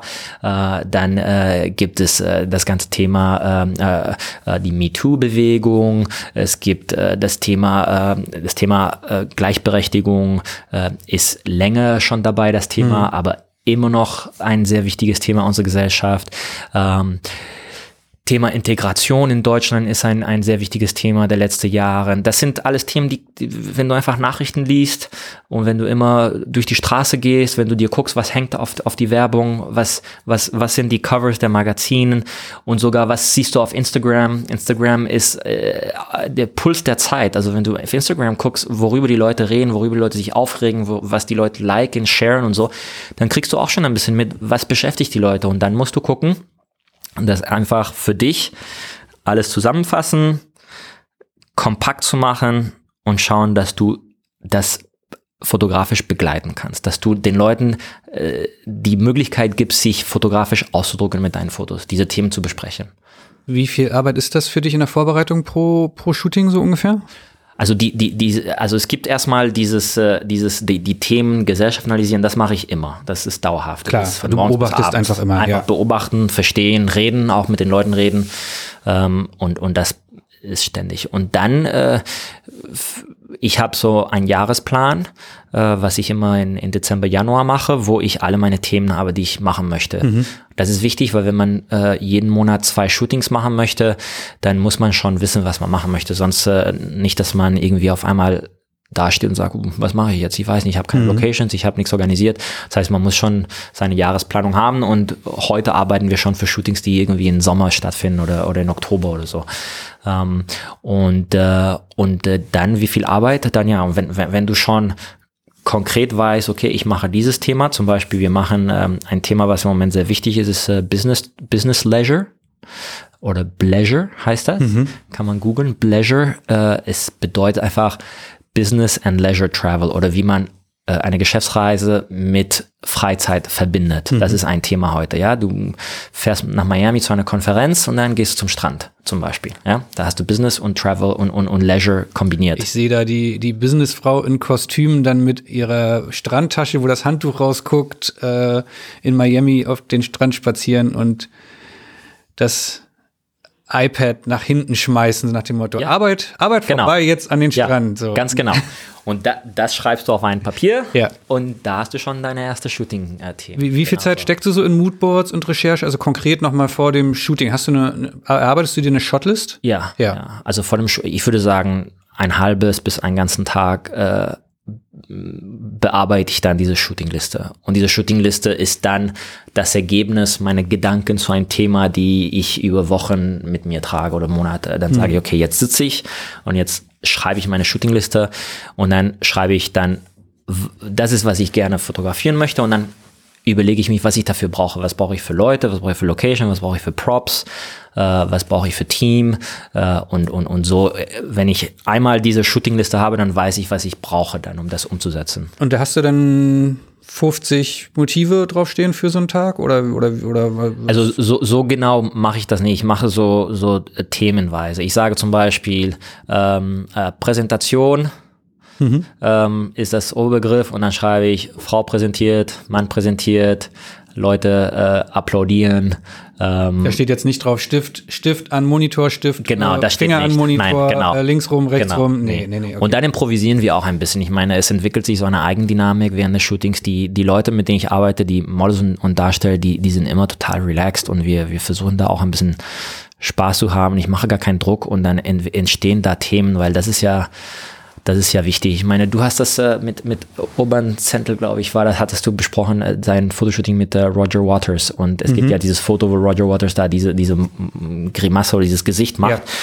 Und, und äh, da hat er auch erzählt, dass er einfach mit den Leuten redet vor den Shootings. Er erzählt ihnen, das will ich machen. Ähm, hat er auch gesagt mit, mit, mit Steinmeier, das will ich machen, das werden wir heute machen so viel, wir gehen hier, gehen da oben, ich fotografiere so. Und so mache ich das auch, dass ich den Leuten erstmal erzähle, was ich machen möchte. Und dann erzähle ich ihnen auch, dass sie ein bisschen Freiheit haben, das auch selber zu interpretieren, wie sie wie stellen Sie sich jemand vor, der eine Präsentation macht, ja, oder der äh, mit jemandem einen Handshake macht oder solche Sachen, ja. Haben die ja alle auch schon mal im Leben gemacht. Die leben ja auch nicht im luftleeren Raum. Genau. Ne? Ja, ja. Obwohl, äh, äh, lustigerweise, wenn du ein Shooting im Krankenhaus machst, ja, und dann hast du jemanden, der die Rolle des Chefarztes oder Chefärztin machen muss, die haben das natürlich nie wirklich gemacht, ja, weil die keine Ärzte sind. Äh, deswegen gehört ein bisschen Fantasie und das Lustige ist, immer sind echte Ärzte in der Nähe, die sich das angucken und die lachen sich tot, was wir da machen, weil mhm. das, das sieht alles falsch aus. Und die sagen, wir fassen nie die Patienten an. Und ich sage, ja, in der Realität, aber wir fotografieren nicht die Realität. Was wäre, wenn ihr mal eure Patienten anfassen ja, würdet? Wie genau. schön könnte die Welt sein? Ja. Ne? Also ich war ähm. in einer Apotheke und der Apotheker hatte mir gesagt, bloß nicht dieses Foto machen, das machen wir nie. Wir fassen nie die Kunden an. Und ich meine, kein Problem, du kriegst die anderen Fotos, aber dieses Foto müssen wir trotzdem mhm. machen, weil das, das ist wichtig für die Stockkunden, ja. Jetzt hast du gerade schon das nächste Thema angerissen, hast gesagt, kein Problem, du kriegst die anderen Fotos. Ich weiß es schon, weil du mir das vorhin im Vorgespräch mhm. erzählt hast. Wie findest du deine Locations und vor allem, wie zur Hölle bezahlst du denn diese tollen Locations, wenn du pro Shooting nur 5000 Euro hast? Also jeder, der mal ein bisschen bei einem Werbeshoot in der Produktion dabei war, weiß, 5000 Euro klingt auf den ersten Blick viel, ist gar nichts an mhm. Budget für eine ordentliche eintägige Werbeproduktion. Da das ist ein Bruchteil dessen, was man sonst verfeuert. Ähm, ja. wie, wie kannst du dir eine Location von einem geilen Büro, eine Apotheke, sonst was leisten? Ja. Also ist, wie ich vorhin gesagt habe, wir sind so das Ryanair des Business, ja. Also wir, wir, wir arbeiten wie Ryanair, wir achten auf jede Koste und, und verzichten auf alles, was jetzt nicht unbedingt nötig ist. Und äh, wir, wir, wir gucken auch bei, bei der Suche von Locations auch, dass wir sozusagen äh, ein Deal haben, was zu unserem Geschäftsmodell passt. Ja? Ähm, äh, wie, jedes Shooting ist eine Investition und deshalb muss sie so wenig Risiko wie möglich haben. So, und wie finden wir die Locations? Also die Locations äh, erstmal äh, suchen wir im Internet natürlich. Äh, wir suchen in unserem Freundschaftskreis. Also ich mhm. suche meinen Freundschaftskreis. Ich wohne seit 20 Jahren in Berlin und über 20 Jahren lernt man verschiedene Leute aus verschiedenen Bereichen des Lebens. Man kennt Leute, die Apotheke sind, man kennt Leute, die Zahnärzte sind, man kennt Leute, die ähm, ja, die gerade ein Haus kaufen. Hey, darf du ich in dein Haus? Du hier ins Picktop-Büro gekommen und hast gesagt, wow, habt ihr ein schönes Büro? Ja. Oder könnte ich ja. mir vorstellen, ja. auch mal zu. Ja, ja natürlich. Kaum, kaum bin ich fünf Minuten in einem Büro gewesen, frage ich dich schon, darf ich hier mal ein Shooting machen? Ja, mhm. So geht das. Mhm. Ganz einfach. Also du gehst irgendwo rein, hey, darf ich hier ein Shooting machen? Gut, und da musst du aber irgendwie 2.000, 3.000 Euro Location-Gebühren dafür bezahlen. Genau. Also ähm, ich, ich weiß nicht, wie viel die Werbebranche bezahlt, muss ich ganz ehrlich sagen. Können ich, mal schnell diese Beträge oder mehr sein. Ich weiß, ich weiß, ich, ich habe gehört, dass Fernsehproduktionen wahnsinnig viel bezahlen, mhm. wenn sie jetzt eine Serie irgendwo drehen oder so. Ähm, aber letztendlich, du zahlst das, was du bereit bist zu zahlen. Und wenn sie dir Nein sagen, dann sagen sie dir Nein, dann machst du es halt woanders. Also so schlimm ist das nicht. Du sagst der Location, ich möchte das für ein Projekt machen, du stellst das vor, das werden wir machen und ich kann dir das bezahlen. Musst du da viel suchen, weil du eben nicht dieses Riesenbudget hast, weil du eben Ryanair bist, oder? Also, um, um ganz ehrlich zu sein, ich glaube, in, in, ich glaube, weniger als paar Prozente lehnen die Angebote ab. Hm. Also es ist ja nicht so, dass alle sagen, oh nein, wenn du nicht mit 5000 Euro, weil hier Pro7 äh, filmt hier jeden Tag und wenn du kommst, nee, Pro7 filmt da nicht jeden Tag. RTL ist auch nicht da jeden Tag und äh, äh VW ist auch nicht jeden Tag da. Das heißt, wenn sie da jeden Tag wählen und 5000 Euro zahlen würden, dann natürlich würden sie mir sagen, du musst auch 5000 Euro. Aber wie oft hast du hier ein Fotoshooting bei PickDrop gemacht? Ist ja nicht so, dass intern ein paar. Ja, aber, intern, ne? aber und ja. deshalb dann kommt ein Fotograf vorbei wie ich und sagt, das ist mein Projekt, äh, ich kann dir zahlen äh, so viel oder und das ist was viel interessanter ist, ich gebe dir die Fotos für mhm. deine Eigennutzung. Und heutzutage, wo man das ganze Thema Datenschutz und Persönlichkeitsrechte und so, äh, wo das sehr relevant ist, ist das für Locations eigentlich eine super Sache, weil sie kriegen Fotos, die wo, wo mit da Darstellern, mit ähm, die freigegeben sind für die Nutzung äh, auf Webseiten, in Flyers und so. Und das ist für äh, eine Location viel mehr wert als die x 100 Euros, die man dafür anbietet. Mhm. Du hattest jetzt vorhin im, im Vorgespräch schon ein Coworking Space zum Beispiel, in dem du gearbeitet hast, genannt. Und da Ja. hat dann dieser Coworking, darf ich das erzählen? Ja, klar. Ja, da hat dann der Coworking Space, kriegt dann hinterher von dir die Bilder. Die haben eh ständig andere, andere Leute dort, die da arbeiten. Und die können dann diese Bilder eben benutzen, um ihren Coworking Space zu bewerben. Genau. Und du darfst da gratis arbeiten, eine Hand wäscht die andere fertig. Also bei Coworking ist das üblicherweise so, dass sie äh, sich sehr auf die Fotos freuen, weil sie kriegen auf einmal Fotos von ihrer eigenen Location mit Darstellern, die ihre Zielgruppe repräsentieren und die sie auf ihrer Webseite nutzen können, um zu zeigen, wie cool ihr Coworking Space ist. Und ähm, ich meine, ich habe einmal äh, bei der Germania Technik fotografiert. Das ist eine Fluggesellschaft, die es leider nicht mehr gibt. Äh, ich war in ihrer Hangar, Flugzeuge, äh, Boeing 737, da kommt nicht jeder dran. Wir dürfen da kostenlos fotografieren, weil äh, die fanden die Fotos toll. Für, wir, wir haben unsere eigenen Ingenieure, Darsteller mitgebracht. Die haben wir natürlich so gestylt, dass sie wie Ingenieure aussehen, weil für Germania war das so, auf einmal kriegen sie Fotos, die sehen genauso aus wie das, was sie jeden Tag tun und die sind freigegeben von den Models. Das würden ihre eigene Techniker nie freigeben oder nur, ja, ist mühsam. Ja, und ja. sagen wir es doch, wie es ist. Die Techniker von Germania sehen einfach nicht so aus wie die Models, die du da mitbringst und können nicht so gut performen. Also Also jetzt nichts gegen irgendeinen Techniker von Ja, irgendeiner also, Airline, aber also das zweite gebe ich dir recht. Äh, unsere Darsteller können natürlich besser performen und haben mehr Geduld und, und haben auch die Lust drauf. Das haben Techniker von äh, Germania nicht und auch Apotheker nicht und Ärzte nicht. Aber das erste, was du sagst, die sehen besser aus, dass ich achte schon darauf, dass meine Models so aussehen wie die Leute, die eigentlich dort sein würden. Also wenn wir in einem Krankenhaus fotografieren, äh, dann versuche ich die Darsteller so zu casten, dass sie so aussehen wie ein Ja, aber du hast die echter- Kontrolle über die Person. Ja. Du kannst da irgendwie Ja, ja. dafür sorgen, dass da ein Mann und eine Frau und in einem echten Krankenhaus sind das vielleicht einfach in der Abteilung rein zufällig nur drei Männer oder nur Ja. drei Frauen. Und also da kommen, bei einem Bild gehören ja ganz viele Bestandteile dazu. Ja. Licht, Umgebung, äh, Personen, Klamotten, Make-up und so weiter. Mhm. Und du hast Einfluss auf alle diese Kriterien. Und Ja. das hast du in der Realität Genau, einfach nicht. genau. Also wie oft ich schon in Büros irgendwie Fotos machen musste von irgendwelchen Startups und Ja.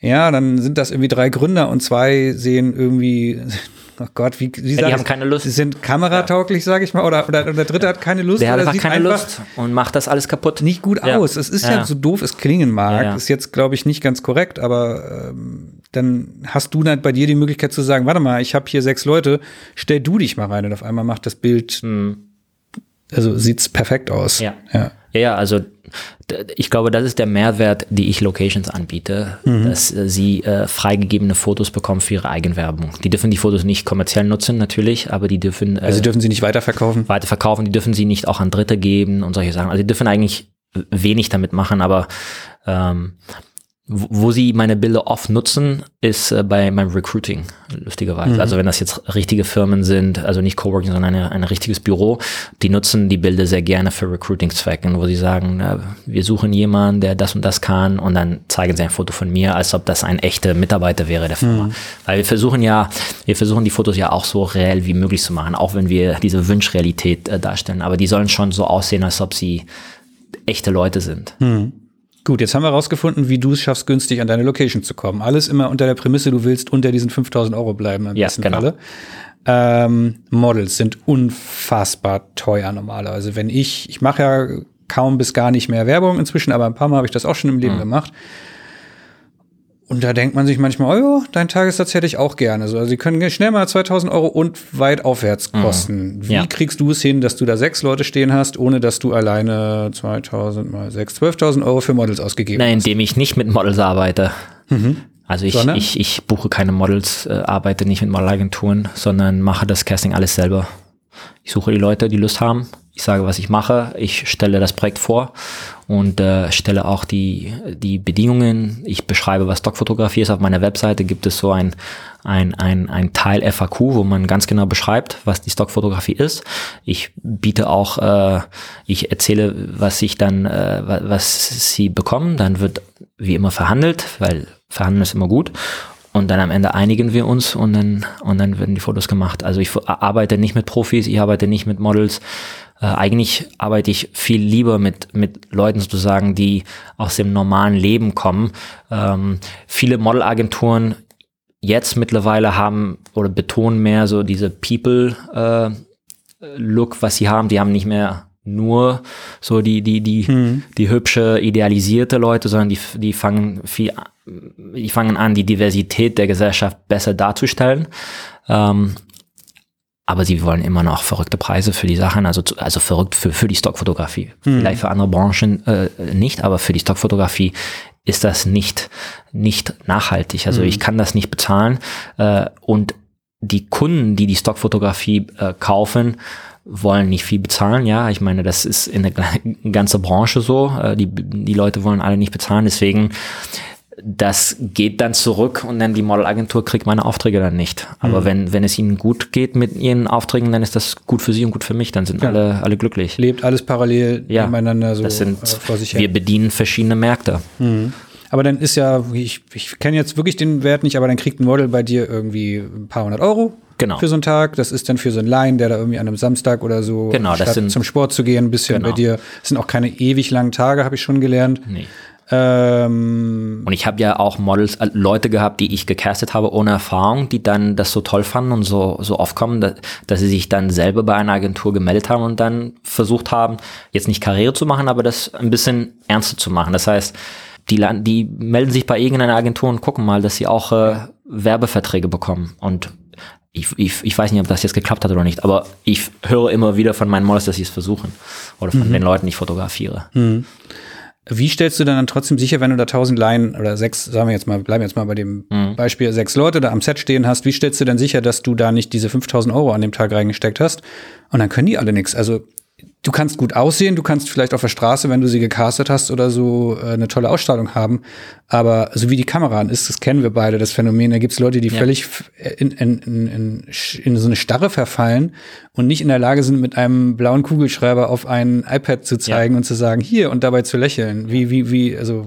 Also, das klingt nach einem riesigen Risiko, was du da eingehst. Also, ähm, ja, äh, das ist immer ein Risiko. Aber äh, deshalb, wenn ich mein Casting mache, mische ich Models, mit denen ich schon gearbeitet habe, mit neuen Leuten. Also ich habe nie mhm. nur neue Leute, die ich noch nie gesehen habe. Es gibt immer so 50-50 äh, in der Regel. Also, also da ist auch wieder der Logiker in dir, der sagt, ja. Risikominimierung, ja. wie in der, ja, muss wie in der Luftfahrtbranche ja, auch, ne? Ja, wenn ja. du 5000 Euro da äh, auf dem Tisch hast, dann kannst du nicht äh, äh, den Zufall alles überlassen. Da musst du schon gucken, dass du am Ende des Tages nach Hause Bilder bringst. Das heißt, ich habe, wenn ich zum Beispiel ein Shooting habe mit acht Models, dann werde ich ungefähr vier oder fünf nehmen, mit denen ich schon mindestens einmal gearbeitet habe mhm. und wo ich äh, die, die, die, die Zusammenarbeit äh, äh, gut fand.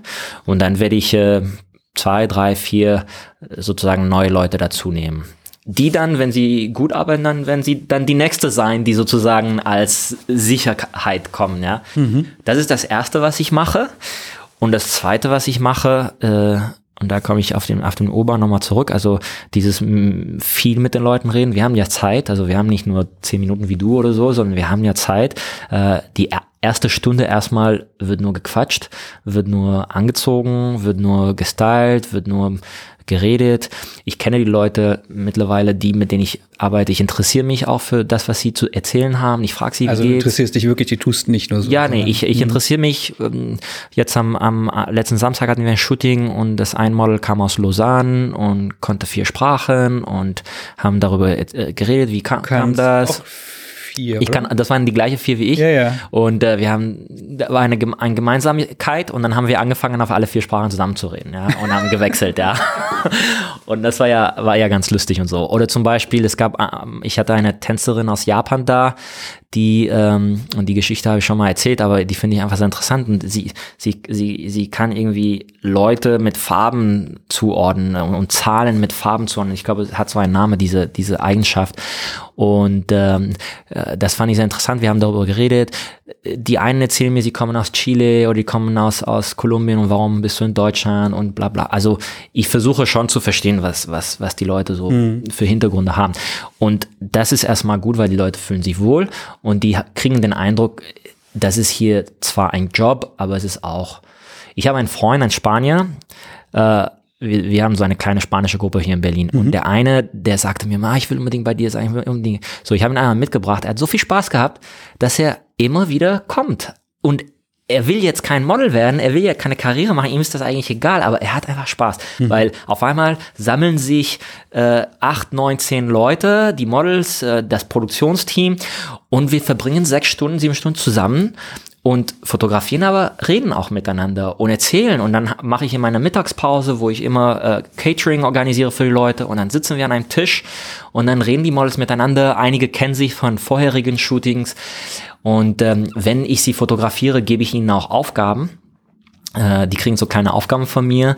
Und während sie diese Aufgaben lösen, verlieren sie so die Angst vor der Kamera oder die, die, die, die sind nicht mehr konzentriert auf, auf das Kamerateam, sondern die konzentrieren sich auf ihre kleinen Aufgaben und reden miteinander und lachen. Das heißt, du stellst echt, äh, echt einfach echte Situationen her. Ja, wir machen ein Meeting und dann erzähle ich so, du Andreas, erzähl mal der Gruppe, wie du heute Morgen mit den Öffentlichen hier gekommen bist.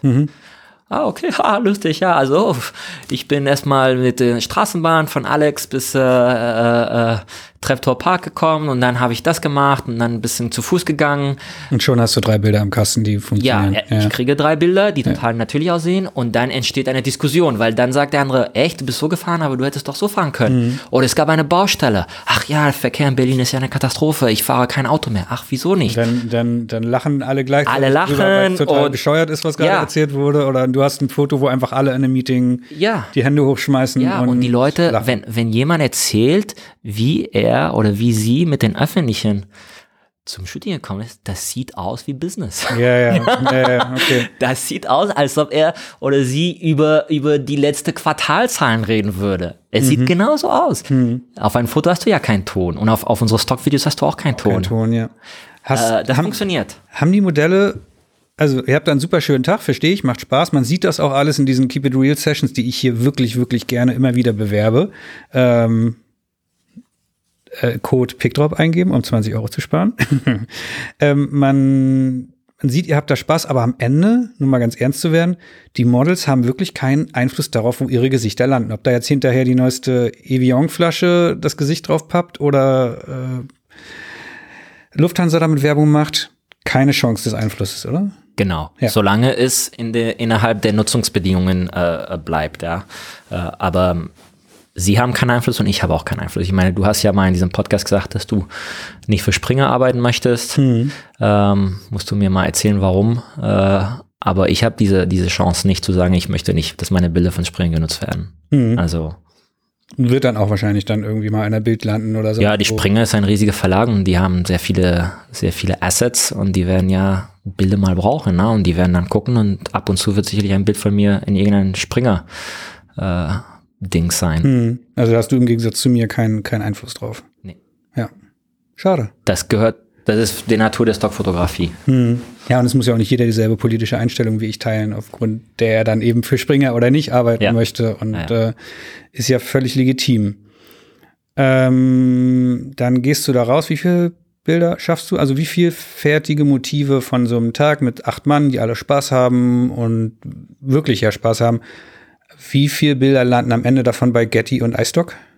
Also ich, ich hatte als Vorbereitung für dieses, dieses Podcast mir angeguckt, also ich schätze, wir machen beide Fotografen zusammen um die 1000 Bilder pro Stunde. Pro Stunde. Ja, da musst du dann gucken. Also Jeder Stu- von euch. Nee, zusammen, zusammen. Zusammen, okay. Also das heißt, wenn, wenn in der Regel fotografieren wir, also wenn man die Pausen und das Schminken und alles äh, abnimmt, äh, so ein Shooting hat ungefähr vier Stunden bis fünf Stunden reines fotografische Zeit und dann kommen wir mit vier bis 5.000 Bilder raus. Und äh, dann, ähm, ähm, ja, dann musst du halt die Auswahl machen. Und äh, am Ende nehme ich ungefähr zwei Prozent der Bilder, eins bis drei Prozent. Das habe ich auch mal durchgerechnet vorhin, als, als ich hier kam. Ähm, das heißt, äh, Bilder. es kommen ungefähr 100, 120 Bilder raus bei so ein, ein, eine Produktion, ein Tag. Und äh, der, der, der Grund, also mein Ziel bei so einer Produktion ist nicht das schönste Bild zu machen, haben wir schon vorhin besprochen. Ähm, ich möchte nicht drei wunderschöne Bilder machen. Ich möchte auch nicht drei Konzepte umsetzen, sondern ich möchte eigentlich so viele Themen und so viele Konzepte wie möglich umsetzen, auch wenn das bedeutet, dass wir einige nicht so schön machen, als wenn wir mehr Zeit hätten. Das heißt, du willst äh, dann sozusagen in die Breite gehen, so richtig. bisschen, um viele, möglichst viele Themen Richtig, abzudecken. Genau, weil wenn ich mein, mein, wenn die Produktion bei Getty landet und ich habe ein Handshake, ich habe ein Meeting, ich habe eine Präsentation, ich habe eine Kaffeepause, ich habe ein äh, konzentriert Arbeiten und so, äh, das bedient verschiedene Kundenwünsche. Und dadurch ist äh, die Breite der, der Kunden, die dieses, die, die diese Serie oder Teile der Serie kaufen, größer und deswegen, äh, das erhöht meine Chancen, dass der Umsatz steigt. Deswegen kann ich nicht in eine Produktion gehen und sagen, okay, heute konzentrieren wir uns nur auf Vi Videoconferencing und dann verbringen wir drei Stunden und versuchen alle Aspekte des Videoconferencing darzustellen. Das geht nicht. Gibt es Kollegen, die das trotzdem machen und die dort einen anderen Weg gefunden haben, wie zum Beispiel Videoconferencing, Fotos, aber dafür die aller, aller, aller besten, best ausgeleuchtetsten zu, zu machen oder sowas? Oder, Ähm. oder würdest du sagen, die machen da einen Fehler? Ich, habe das nicht gesehen. Ich kann es dir nicht äh, Hm. Okay. antworten. Aber ich habe es nicht gesehen, dass jemand ein, eine Produktion hochlädt und da sind zehn super Bilder für, von einer Kaffeepause Hm. von unter Kollegen.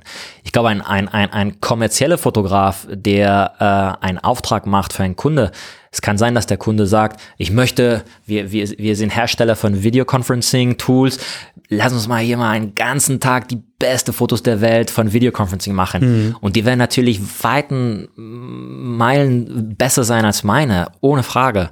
Ähm, aber Macht keinen Sinn für dich einfach, ja. aber ich habe, ich, äh, das Geschäft lässt das nicht zu, die Stockfotografie lässt das nicht zu, dass du da äh, der Beste. Deswegen sind Stock, Stockfotos auch so billig im Vergleich zu, weil, weil die Kunden kriegen auch nicht das Beste.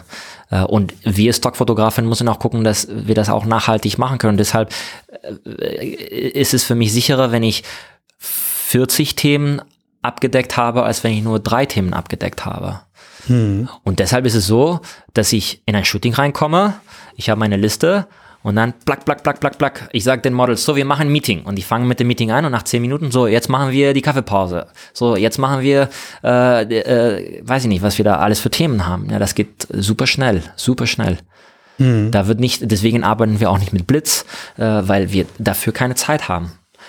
Und heutzutage sind die Kameras zum Glück äh, sehr, sehr gut, sehr lichtempfindlich. Und die Locations werden auch extra ausgesucht, die gutes Licht schon haben. Ähm, ich hatte, ich habe schon erzählt von diesem Fehler, was ich einmal gemacht habe. Ja, aber in der Ja, Regel ja. funktioniert das. Die Auswahl der Locations ist wichtig. Deswegen besichtige ich die auch alle. Ähm, ich, ich muss sie auch immer sehen. Und dann hast du, ähm, dann hast du diese Möglichkeit, schnell, schnell, schnell zu fotografieren. Ich denke mir jetzt natürlich, ja, mein Gott, den Blitz, das ist jetzt ein Fotoassistent mehr. Klar, das häuft sich alles mit so den einzelnen Kosten. Und ein Blitz, der könnte doch dann immer mitlaufen und immer genau so hinter dir das Licht gerade so. Mir würden jetzt Mittel und Wege einfallen, aber du bist ja jetzt auch nicht auf den Kopf gefallen. Äh, Spätestens bei, wenn du dann ein Video machen willst, ist das gleiche Licht ja dann doch nicht mehr da, weil da kannst du dann, gut, kannst du mit Dauerlicht, dann hast du aber schon wieder Ja, also zwei Stative. Mein, mein Videograf, der bringt auch ein Licht Ja. mit äh, manchmal, äh, der Kameramann, mit dem ich arbeite. Und ähm, für Videos natürlich ein bisschen wichtiger, ja. ja, aber ich aber- verstehe auf jeden Fall, was du sagen willst. Das ist ein, eine Fließbandarbeit. Ja, ja, Ja, auf jeden okay. Fall. Und ich meine, selbst wenn man einen Assistent hätte, der hinter, hinter mir irgendwie ein, ein, eine, ein Blitz, ich glaube, dass das immer noch zu langsam wäre. Mhm.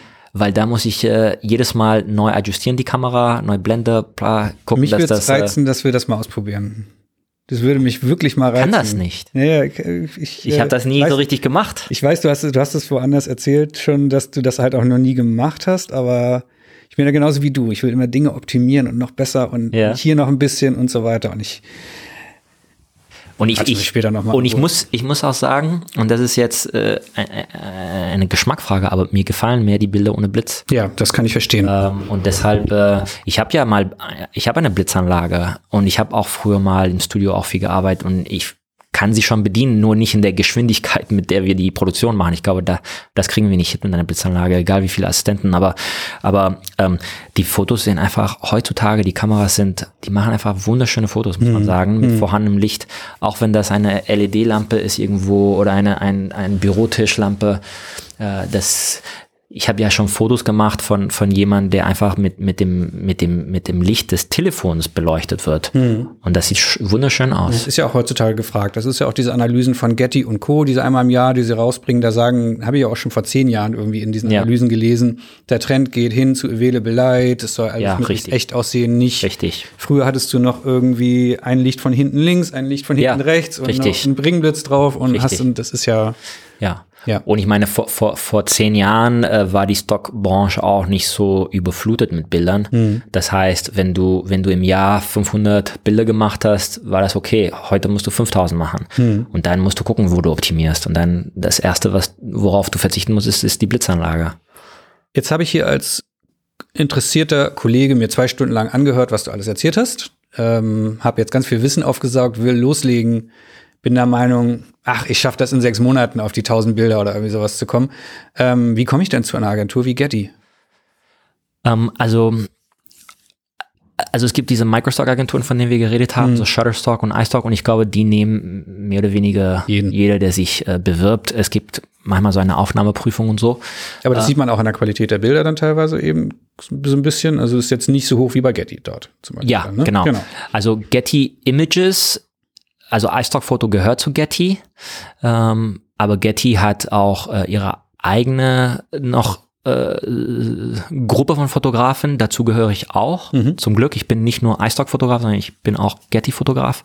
Ähm, und dann hat aber Getty auch Partnerschaften mit anderen Agenturen und so. Die haben da verschiedene Quellen, woher sie ihre Fotos bekommen. Also die, die haben eine riesige, riesige Zahl an Lieferanten auch und so. Aber aber ich kann dir nicht wirklich sagen, wie man Getty-Fotograf wird, weil ich hab's, ich hab, ich hab's, ich hab Glück gehabt.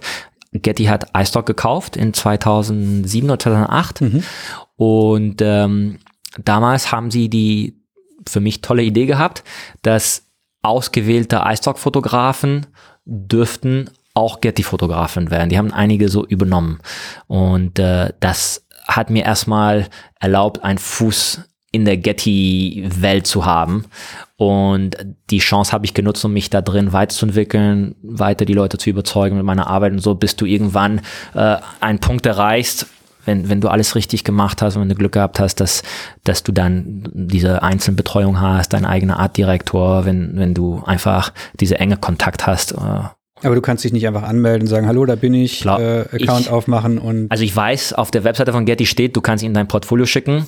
Äh, ich weiß aber nicht, wie die Erfolgsquote ist von so einem ein Move. Also ich, mhm. ich weiß nicht, ich kenne ihre Policy nicht. Ich weiß nicht, wie was ihr Verfahren ist. Ich kann nur erzählen, wie ich das gemacht habe. Und bei mir ging das nur, weil Getty iStock gekauft hat mhm. und sie einigen von uns diese Möglichkeit äh, angeboten haben. Ja, vielleicht laden wir da einfach nochmal jemanden von Getty ein. Vielleicht haben die Kollegen ja Lust, um ein bisschen mehr was über ihr Business zu erzählen. Das wäre ja, auch ganz das, Äh, ähm, kennst du schon die Rubrik der fiesen Fragen? Du hast jetzt ganz viele Folgen von diesem Podcast schon gehört.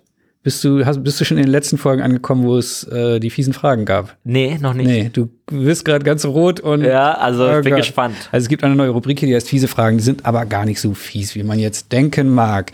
Das Prinzip ist, du musst sie beantworten. Skippen ist nicht.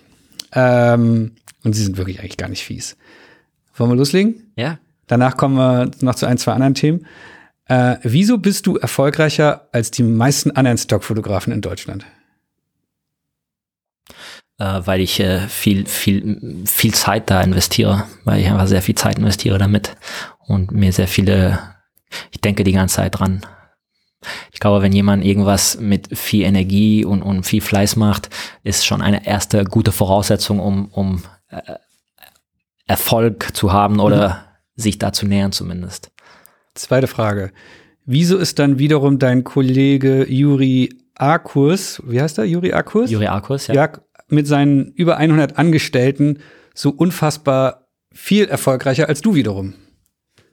Äh, wegen dieses Skalieren, ja, äh, was ich vorhin erzählt habe. Du kannst skalieren. Ich kann ein Fotograf sein, bin ich jetzt, dann habe ich einen zweiter, aber du kannst einen dritter, einen vierter, einen fünfter haben. Du kannst auch, es gibt ja Teams von, von 20 Fotografen, die alle Stock machen.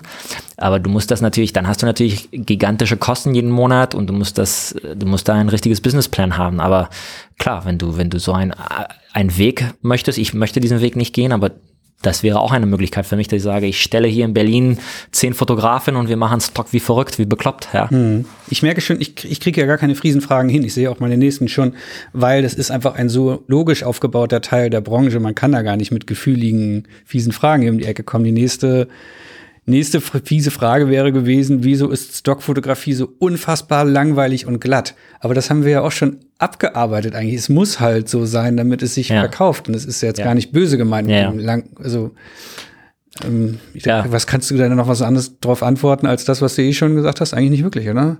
Also es gibt es gibt sehr schöne Stockfotos auch ab und zu sieht man. also aber aber die Fotografen gehen nicht mit dem Ziel, ein schönes Foto zu machen und deshalb kommen auch keine schönen Fotos raus. Also mhm. äh, ich glaube, eine fiese Frage wäre eher äh, dieses ganze Thema, dass wir das Stockfotografen, das Geschäft der, der kommerzielle Fotografen kaputt gemacht haben und so. Dieses ganze ah, Thema. Da fällt ja. dir jetzt eine fiese Frage ein, die mir. Meine letzte äh, Frage wäre jetzt gewesen, wieso müssen immer alle lachen? Aber haben wir auch schon geklärt, weil es sich verkauft. Ja, und dann, ja, warum habt ihr unser Geschäft kaputt gemacht? Ja, genau, siehst du da.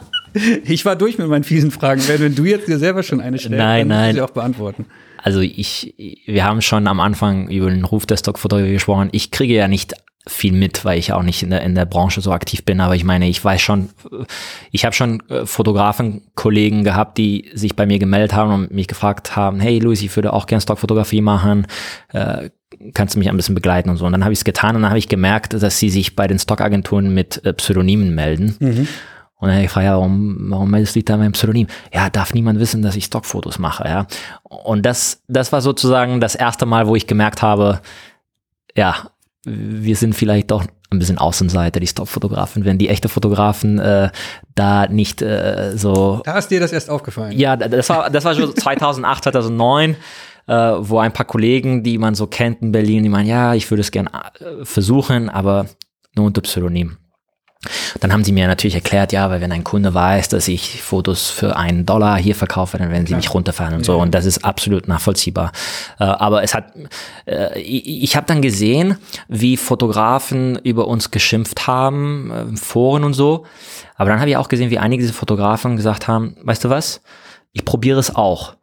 Und damals, jetzt nicht mehr, aber damals, weil wir so viele Amateuren waren, es war nicht schwer, bessere Fotos zu machen als, als wir. Profifotograf, ja, man schon war. Ja. ja, ja. Also da kam, da kam ein Profi und der hat uns alle einfach weggefegt. Ja. Und das ist tatsächlich so gewesen. 2009, 2010, 2011, die paar Profis, die da eingestiegen sind, die haben richtig Kasse gemacht. In den Microstock. In den Microstock-Bereich. Die gab es halt, ja, wie gesagt, schon immer. Genau, ne? aber in den Microstock, die haben richtig alle alles weggenommen. Nur weil die einmal über ihren eigenen Schatten gesprungen sind und ja. gesagt haben, okay, ich weiß, meine Bilder sind eigentlich Tausende pro Bild wert, aber ich gebe sie mal für einen Dollar raus und guck dann, ob das dann einfach hundertfach mehr verkauft wird ja. oder tausendfach mehr? Ja, und ich habe ich hab, äh, iStock und Getty, die machen ja diese Fotografen-Events, wo man sich trifft und so. Mhm. Und da, da gehe ich immer sehr gerne, weil du, du lernst über die anderen Fotografen, ihre Biografien und so. Und, und da habe ich die einige davon kennengelernt. Fotografen, die 30 Jahren Fotografen waren, die alles wissen über die Fotografie, die sehr gut fotografieren, die gute Aufträge machen und die mir gesagt haben, weißt du was, statt dagegen zu kämpfen, habe ich gesagt, ich mache mit.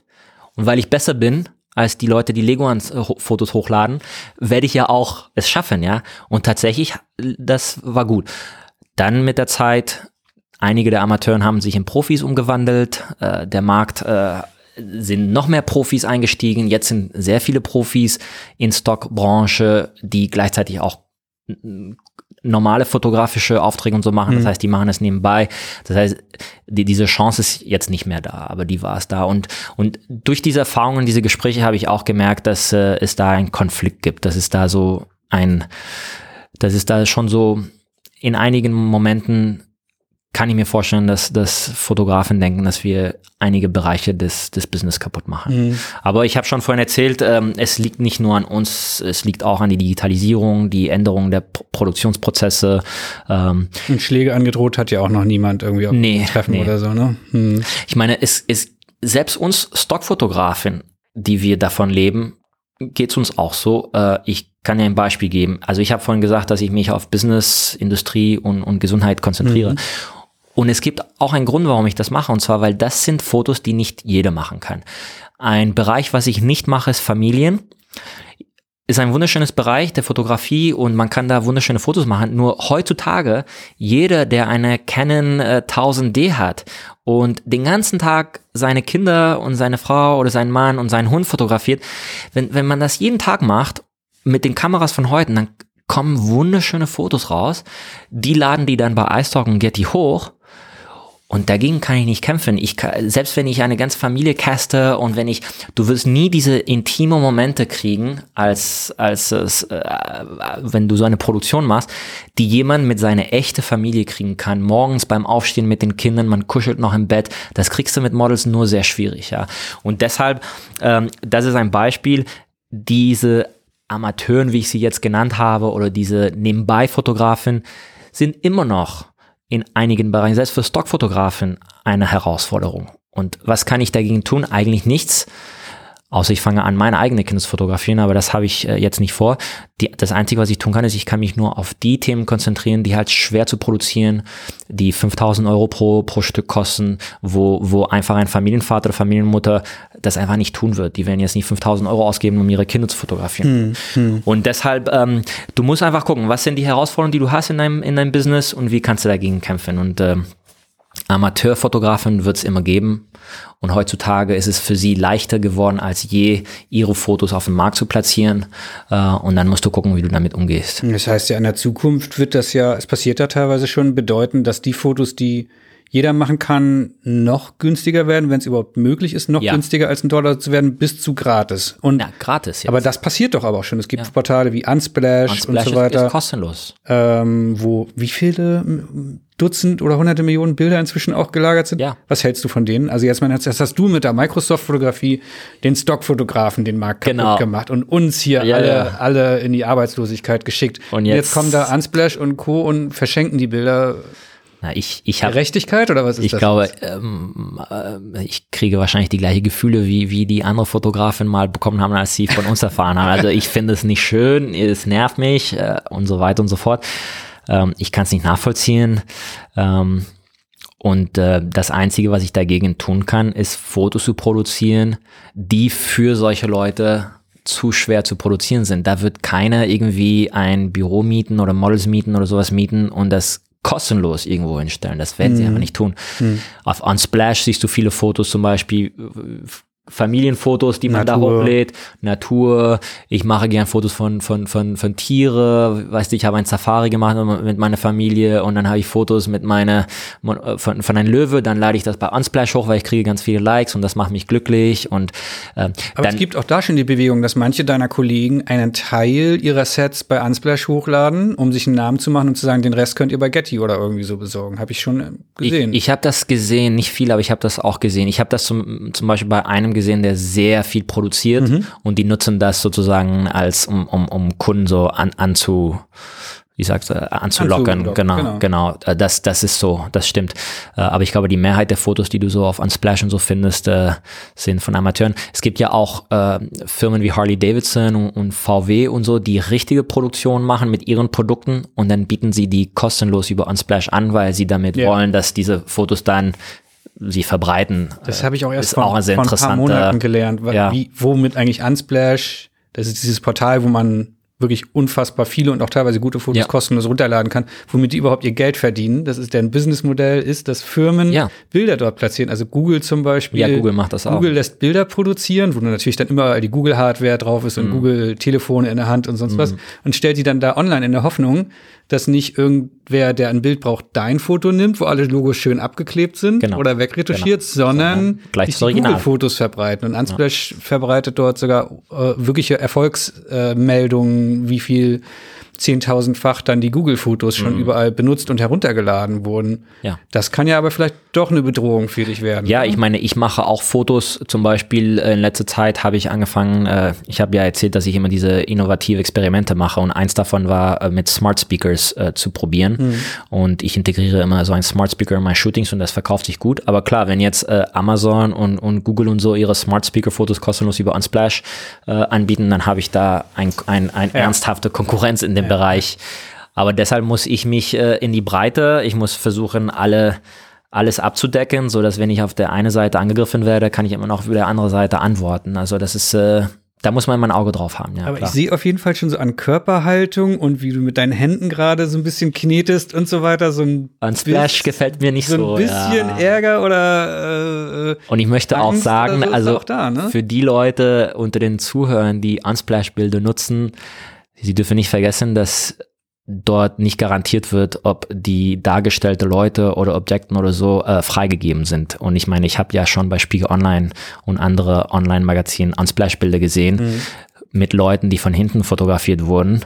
Ähm, aber das reicht nicht. Wenn die Person sich erkennt, kannst du trotzdem Ärger haben. Also ja? gut Deutsch, Bilder bei Getty zu kaufen bedeutet auch immer Rechtssicherheit für die Ja, Käufe, weil du genau. hast Verträge mit deinen Models, Genau. du wiederum Bei Getty gibt es, wenn, wenn ein Mensch auf dem Foto zu sehen ist, auch wenn das Mensch nicht erkennbar ist, äh, ist, ist, ist das ein freigebendes Bild. Das heißt, du kannst das überall einsetzen, wo, wo du möchtest und du hast die Sicherheit, dass du da später keinen Ärger bekommst. Bei Unsplash, Unsplash sagt es selber auf ihre, auf ihr, auf ihre, die haben so eine Infoseite, da steht, die wissen nicht, was die Fotografen da hochladen. Ob das freigegeben ist oder nicht. Die fordern von den Fotografen, dass sie Vernünftiges tun, aber ich, wenn ich jetzt Fotos äh, von irgendjemandem hochlade, die ich in Street Photography oder keine Ahnung was und das wird dann genutzt. Also, also lieber drei Dollar, lieber drei Dollar für ein Bild bei dir oder so ausgeben, anstatt es gratis bei Unsplash zu holen und oder Ja, also drei Dollar, es kostet, also wenn du nur ein Bild bei mir kaufst, kostet es mehr, aber wenn du so ein Abo bei einer Stockagentur hast, egal welche, muss jetzt Mhm. nicht Getty sein, dann äh, hast du zumindest das als Sicherheit. Also wenn du, wenn du professionell Werbung machst, würde ich schon jede Zeit empfehlen. Klar, wenn du eine Landschaft brauchst oder ein, ein Bild von Brandenburger Tor, dann kannst du es bei Unsplash kriegen. Egal. Und ja. deshalb mache ich solche Fotos nicht, weil da einfach, äh, da ist da gibt es keine Chance heutzutage, dass du davon leben kannst, wenn du Fotos von Brandenburger Tour verkaufen möchtest, wenn die kostenlos im Internet zu finden sind. Hm. Ich finde das hoch faszinierend, dass in einer Branche, wo du sozusagen schon mal äh, einen anderen Mhm. Branchenteil das, das Geld sozusagen weggenommen hast und jetzt wird dir das weggenommen. Was kommt, kann, kann da noch was Ja, kommen das- nach gratis? Deshalb, ja, ja nee, das, das, das, das, weiß ich nicht, dass der Fotograf, also es gibt sogar schon der Gedanke, dass der Fotograf sogar bezahlt, um die Fotos bei einer Agentur zu haben. Das ist, so, Warum? das ist sozusagen umgekehrt, dass ich, also jetzt ist es so, ich lade meine Fotos äh, zu Getty und ich muss dafür nicht zahlen, aber äh, die kriegen dann äh, einen Prozentsatz und ich kriege den Rest. Aber in den Foren unter Fotografen gibt es die Angst, dass, dass die Agenturen jetzt sagen, ja, wenn du bei uns hoch platziert werden möchtest, dann musst du zahlen. Und Klar, dann musst du als ja. Fotograf sogar zahlen. Und das würde das Geschäftsmodell nochmal irgendwie auf den Kopf stellen, nochmal ändern. Aber das ist das, was ich vorhin gesagt habe. Diese Industrie ändert sich so schnell, dass ich, ich weiß nicht, wo ich in fünf Jahren sein werde, was die Fotografie angeht, weil wenn tatsächlich äh, da diese Bedrohung kommt, dann möchte ich die Möglichkeit haben, einfach abzuspringen, von diesem, von diesem Flugzeug rauszuspringen mit meinem Fallschirm. Und dann weiß ich, ich lande irgendwo sicherer. Ja. In der IT, wo du halt immer noch arbeitest als Ja. Freiberufler. Ähm, es gibt ein Thema, das habe ich schon im Vorgespräch, als wir telefoniert haben, gemerkt, was dir total äh, auf der Seele brennt und was man aber auch merkt in dem, wie du arbeitest. Du arbeitest halt super strukturiert, datenorientiert, was glaube ich mit deinem IT-Hintergrund und einfach deiner, deinem Charakter zu tun hat. Und du hast aus dem Grund mh, so, äh, dir ein Tool entwickelt, das ist wahrscheinlich erstmal auch für dich, du brauchtest das, oder? Genau. Ist das so die, die Pickdrop-Geschichte wie bei mir auch? Ich brauchte sowas wie Ja. Pickdrop und hab's dann Ja, selber- genau. Du hast das. Der man sagt, äh, scratch your own itch. Also Ja. wenn du ein Problem hast, dann musst du äh, scratch your own Genau. itch und dann baust du dir das selber. Genau. Und du hast Stock Performer gebaut. Bist Erklär, du, äh, kannst du programmieren? Oder wie hast du es selber es gebaut? ist ganz gut, dass wir gerade alleine in dem Raum sitzen und weil alle anderen Kollegen hier bei Pickdrop würden jetzt ins Lachen ausbrechen. Nein, ich würde das, was ich kann, nicht programmieren. Dann, nein. Aber du kannst hacken. Nein, auch nicht mehr. Also ich Nee. glaube, das ist zehn Jahre her und war, also ähm, HTML ist eh nicht programmieren, aber ich kann konnte früher ein wenig HTML, aber auch da haben schon die Kollegen Uwe und Tobias die Hände über dem Kopf zusammengeschlagen, was ich gebaut habe. Also nein, klares Nein, einfach machen wir es kurz. Ja. Aber du kannst schon mehr als der Durchschnittsmensch. Ich verstehe, was wir hier tun. Ich kann auch in, komme in unseren Meetings hier bei Pickdrop immer noch mit und ich kann auch hier und da Einfluss nehmen auf manche Bereiche. Aber ich merke auch, wie das von Jahr zu Jahr, wir sind ja jetzt inzwischen 14 Mann oder so hier im Team, wie das komplexer wird und ich da auch einfach in Themen nicht mehr eintauche. Also ich habe nicht den Vorteil, den du hast, dass ich es dann selber machen könnte. ja. Aber ich weiß, was passiert. Ja, obwohl ich muss äh, auch hier äh, sagen, ich habe einen Kollege, äh, mit dem ich Stockform mache, der mhm. technisch deutlich versierter ist als ich und ich könnte es auch nicht mehr machen, so wie, okay. so wie sich das jetzt entwickelt hat.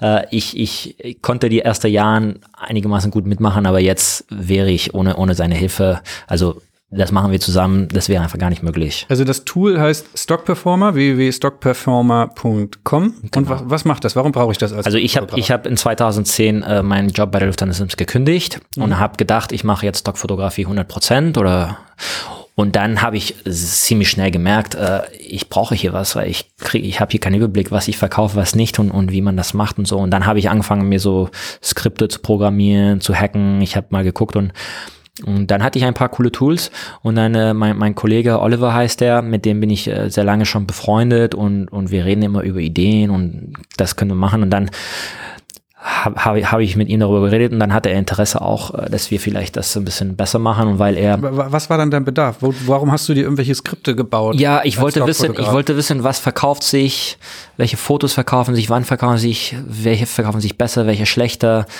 und dann letztendlich wollte ich wissen, wie verkauft ihr einen ganzen Schuh zusammen, wie diese, verkauft ihr ein diese Thema. Daten kriegst du von Getty und iStock nicht? Oder? Nee, du kriegst nur die Rohdaten. Du kriegst nur Bild 123 hat sich verkauft für ein Dollar. Bild 456 hat sich verkauft für zwei Dollar. Und, kein äh, schönes Dashboard, wo man filtern kann, nein. wo man gucken kann, wann, nein. wie lange hat sich ein Bild verkauft nee. und so weiter. Es gibt so Dashboards, bei jeder Agentur gibt es Dashboards, aber die sind alle diesen, das ist nicht ihr Fokus. Das ist nicht ja. ihr Fokus. Also die, die, die Agenturen konzentriert sich auf den Verkauf und die wissen, dass es Fotografen gibt wie Sand Meer.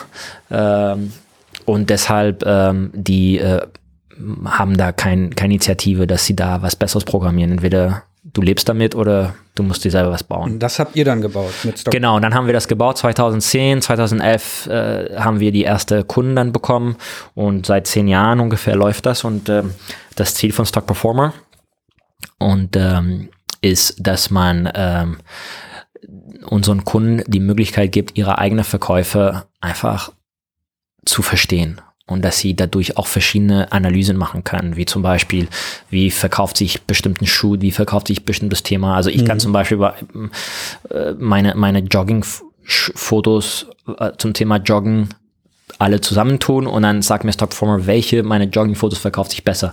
Und dann kann ich die so sortieren und dann kann ich sehen, ah, interessant, die Fotos von Joggen, die sind besser verkaufen, sind die, die ein technologisches Aspekt mit sich haben. Das heißt, wo ein Handy zu sehen ist, ein Smartwatch zu sehen ist, Kopfhörer zu sehen ist. Und weil ich das relativ schnell mit Stockformer gesehen habe, dann immer, wenn ich ein Fotoshooting habe mit dem Thema Joggen, dann gibt es immer ein technologisches Aspekt drin. Ich mache nicht nur Joggen einfach so, sondern es wird immer was geben, was mit Technologie zu tun hat. Also da das ist ein Beispiel. Den, den Grund gefunden, warum du, das ist alles Mutmaßung, weil wir nicht alle Kollegen kennen, aber warum du relativ schnell erfolgreich geworden bist und vielleicht auch mit ja. nur in Anführungsstrichen zwei Shootings im Monat einen ganz guten Umsatz machst und erfolgreich bist, weil du nicht einfach nur blind fotografierst, ja, genau. sondern nicht nur auf Sicht fährst, sondern dir explizit anguckst, was verkauft sich, warum verkauft sich, wie lang verkauft sich, zu welchem Preis genau. verkauft es, es gibt, sich. Es gibt bei mir diese Feedback Loop. Es gibt ein Shooting wird organisiert, es wird ein, die Standardthemen werden abgearbeitet und dann wird diese innovative Ideen abgearbeitet, mhm. diese Experimente. Und dann, sechs Monate später, guckt man, wie ist das gelaufen. Und das nutze ich dann für das nächste Shoot. Und mit der Zeit wird man immer genauer und genauer und genauer. Und weil jeder Fotograf seinen eigenen Stil hat und sein eigenes Umfeld hat und ich fotografiere in Deutschland und meine Bilder haben schon einen deutschen Look und so, dann kriege ich für mich und für meinen Stil und für meine Umgebung eine Analyse, die mir sagt, das läuft, das nicht. Und dann musst du dich nur auf das konzentrieren, was läuft. Also der Rest kannst du in deiner Freizeit machen, wenn du, wenn du total Lust drauf hast. Aber wenn du Geld investierst, dann kannst du nur die Sachen tun, die sich verkaufen werden. Und das ist äh, ma, ma, meine Art zu arbeiten. Und deswegen funktioniert das einigermaßen. Also ich habe ein gut, gutes, nachhaltiges Geschäft dank dieser datengetriebene Entscheidungen, die ich mache. Hm. Und da dieses Tool habt ihr selber gebaut? Weil das gab's nicht. Ich kann mir das gar nicht vorstellen. Ich verstehe auch nicht, dass Getty und Co. es nicht so anbieten, weil wenn die das selber machen oder euch jetzt kaufen würden, ich würde dir jetzt wünschen, dass Getty ankommt zu dir und Olli heißt dein Kollege, ne? Oliver, genau. Oliver und sagt, hey, stockperformer.com finden wir so geil, weil das wollen wir kaufen, hier sind fünf Millionen. Weil es würden doch aber, es gibt doch aber, es gäbe doch theoretisch in allen Getty-Fotografen ein Tool an die Hand, auch Getty mit besseren Bildern zu beliefern, die eine höhere Verkaufswahrscheinlichkeit haben. Ist doch ein No-Brainer eigentlich. Also ich, ich, ich denke, äh, äh, also erstmal, äh, Getty hat mit uns ein paar Konten, die sie nutzen für, für bestimmte ihre, ihre Top-Kunden und so. Das heißt, wir haben schon eine sehr gute Beziehung zu Getty und, mhm. und diesen Kunde ähm, müssen uns dafür nicht kaufen. Ähm, reicht, wenn sie sozusagen ein, ein Konto kaufen. Aber wir haben sehr gute Beziehungen mit vielen verschiedenen Agenturen gehabt. Wir haben sie bei der ZIPI getroffen und ich glaube, alle finden das gut und alle finden das wichtig und alle verstehen den Mehrwert. Äh, nur ich glaube, dass die Agenturen auch unter Druck sind, äh, dass sie auch äh, mit Preiskämpfe zu kämpfen haben und deshalb ist es oft so, dass sie äh, sagen, wir haben im Moment nur Budget für den Verkauf. Wir konzentrieren uns auf den Verkauf, auf, auf den Verkaufplattformen, alles, was die Webseite angeht, was mit dem Verkauf zu tun hat. Alles, was mit dem Fotograf zu tun hat, wird ein bisschen, da wird nicht viel gemacht. Da wird, wird ausgelagert. Ja, wird ausgelagert oder wird, wird schlampig programmiert oder, oder es wird, es gibt nur zwei Leute, die sich drum kümmern. Und alles, was mit dem Verkauf zu tun hat, da wird viel investiert und viel Energie reingesteckt. Mhm. Und deshalb, ähm, natürlich wollen die Agenturen ein besseres Backend für die Fotografen haben und bessere Daten. Und äh, wenn sie das machen würden, bräuchte man Stock Performer gar nicht. Aber, Aber gut, so können nicht. sie jetzt auch sagen, wenn ihr diese Daten haben wollt, kostet x Euro im Monat, geht zu Stock Performer, müssen sie ja gar nicht selber anbieten, ne? Ja, ja ein, einige Agenturen empfehlen uns einfach weiter. Ja, ich meine, neulich kam ein, ein, ein, ein, Fotograf und meinte, dass der Shutterstock Customer Support ihm gesagt hat, er soll zu Stock Performer gehen. Ähm, ich weiß, dass, dass äh, Getty äh, bei viele ihrer, ihrer Nutzer treffen, äh, wird Stock Performer einfach offen empfohlen. Ähm, und es gibt auch andere Tools, die solche Analyse machen. Wir sind nicht die einzige. Lustigerweise sind sie kostenlos, ja, mhm. so wie Unsplash. Ähm, und das ärgert mich auch, muss ich zugeben, wenn, wenn Leute einfach Sachen kostenlos anbieten. Aber gut, so ist das Leben. Aber wir versuchen trotzdem besser zu sein als die kostenlose Option und deshalb alle Profis, alle, die wirklich äh, sehr professionell arbeiten, sind weiterhin unsere Kunden, weil sie wissen, bei uns kriegen sie nicht nur ein gutes Produkt, sondern auch äh, Customer Support und alles. Wie groß ist das? Ich meine, jetzt haben wir aufgelistet, du arbeitest noch als Programmierer freiberuflich, du hast dein Stock-Business, von dem du problemlos Vollzeit leben könntest. Jetzt hast du noch dieses kleine Startup, ist es nicht, aber diese kleine Firma dort an äh, nebenbei. Ist die so klein oder ist die, könntest du ja, die wir sind nur zwei Leute und arbeiten von zu Hause. Es ist nicht so wie PickDrop, wo man Mitarbeiter hat und so. Und ich würde nicht sagen, dass, also man könnte schon davon leben, aber es wäre schon so, so Studentenleben. Also. Ja, aber du hast einen, du hast einen weiteren Fallschirm dir aufgezogen, ja, ja. mit dem du Obwohl der, der hängt, der hängt sehr viel mit, mit Stock, mit, mit der Stockbranche. Okay, wenn die den Bach runtergeht. Ja, ja, der, hm. aber, aber das stimmt. Das ist noch, noch eine Sicherheit. Ich meine, als Freiberufler muss man heutzutage verschiedene Einkommensquellen haben, denke ich. Äh, das gilt für alle Freiberufler, nicht nur für Fotografen. Und das ist so meine Art und Weise, wie ich dieses Problem gelöst habe. Hm, Wahnsinn. Ich, ja. Ja, und ich, ich bin felsenfest davon überzeugt, das ist der Grund, warum du so erfolgreich bist, weil blind fahren funktioniert nicht. Ja, auf jeden Fall. Ja. Ich meine, unsere Kunden sagen uns das auch. Äh, und bedanken sich, dass sie dank dieser verschiedenen Analysenmöglichkeiten, die sie haben, auch einfach intelligente produzieren. Ich mhm. glaube, das ist, wie du sagst, ein No-Brainer. Ähm, aber viele, viele Fotografen und, und, so sind eher die Kreativen, die mögen eher Bauchgefühl, künstlerische Arbeit und haben andere Motivation. Und für die ist, ist das nicht geeignet oder die finden das nicht nützlich für ihre Art zu arbeiten. Und deshalb ist es, es ist nicht was, was für jede äh, geeignet ja, ist. Ich bin halt auch nicht im Porsche vorgefahren wie du hier heute. Ich habe doch keinen Porsche.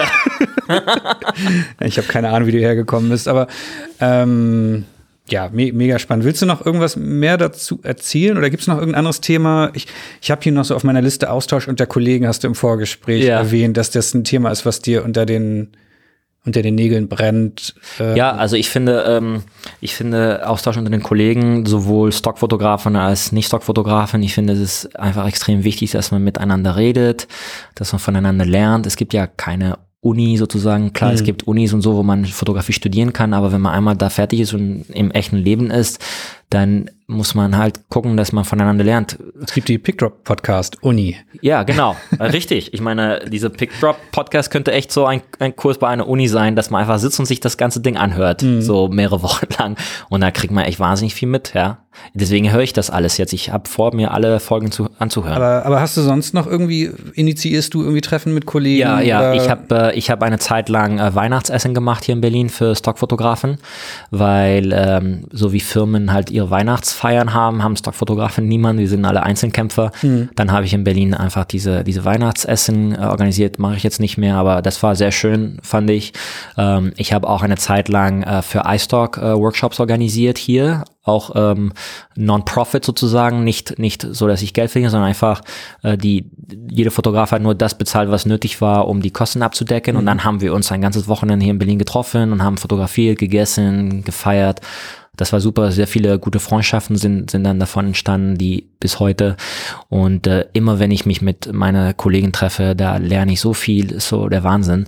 Ähm, über alles, wie sie arbeiten, wie sie den Markt sehen, was sie für Te äh, Technik mal jetzt nutzen, wie das funktioniert. Äh, ich glaube, es gibt nichts, was ich heute tue, was ich nicht von irgendjemandem durch diese Gespräche gelernt habe. Und ich hoffe, das ist mir auch wichtig, dass ich denen auch was beibringen konnte, dass ich ihnen auch Input geben konnte und deswegen rede ich auch gerne in so einem Podcast ähm, über, wie ich arbeite und so, weil ich hoffe, dass das einfach anderen Fotografen hilft.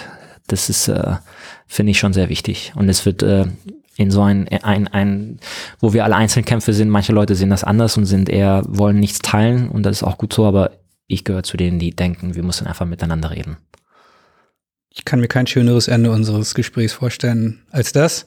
Äh, Luis, vielen, vielen Dank, dass du dir die Zeit heute genommen hast und vor allem so offen warst, auch ja, was Zahlen gerne. und so angeht. Sehr gerne. Wie gesagt, Uncle Bobcast googeln, da kann man drei, vier Stunden Videomaterial. Ja, so fast drei Stunden. Ja? Da kann man sehen, äh, wie wir arbeiten. Man kann sehen, wie ich meine Datenanalyse mache, wie ich mit Models umgehe. Da, das kann man alles sehen. Genau. Kauft euch das, es ist das Geld wert. Den Huni mit dem Pickdrop-Rabattcode Pickdrop. Ähm, gebt das aus, es landet bei guten Leuten und lernt noch ein bisschen mehr zu Stockfotografie, wenn euch das interessiert.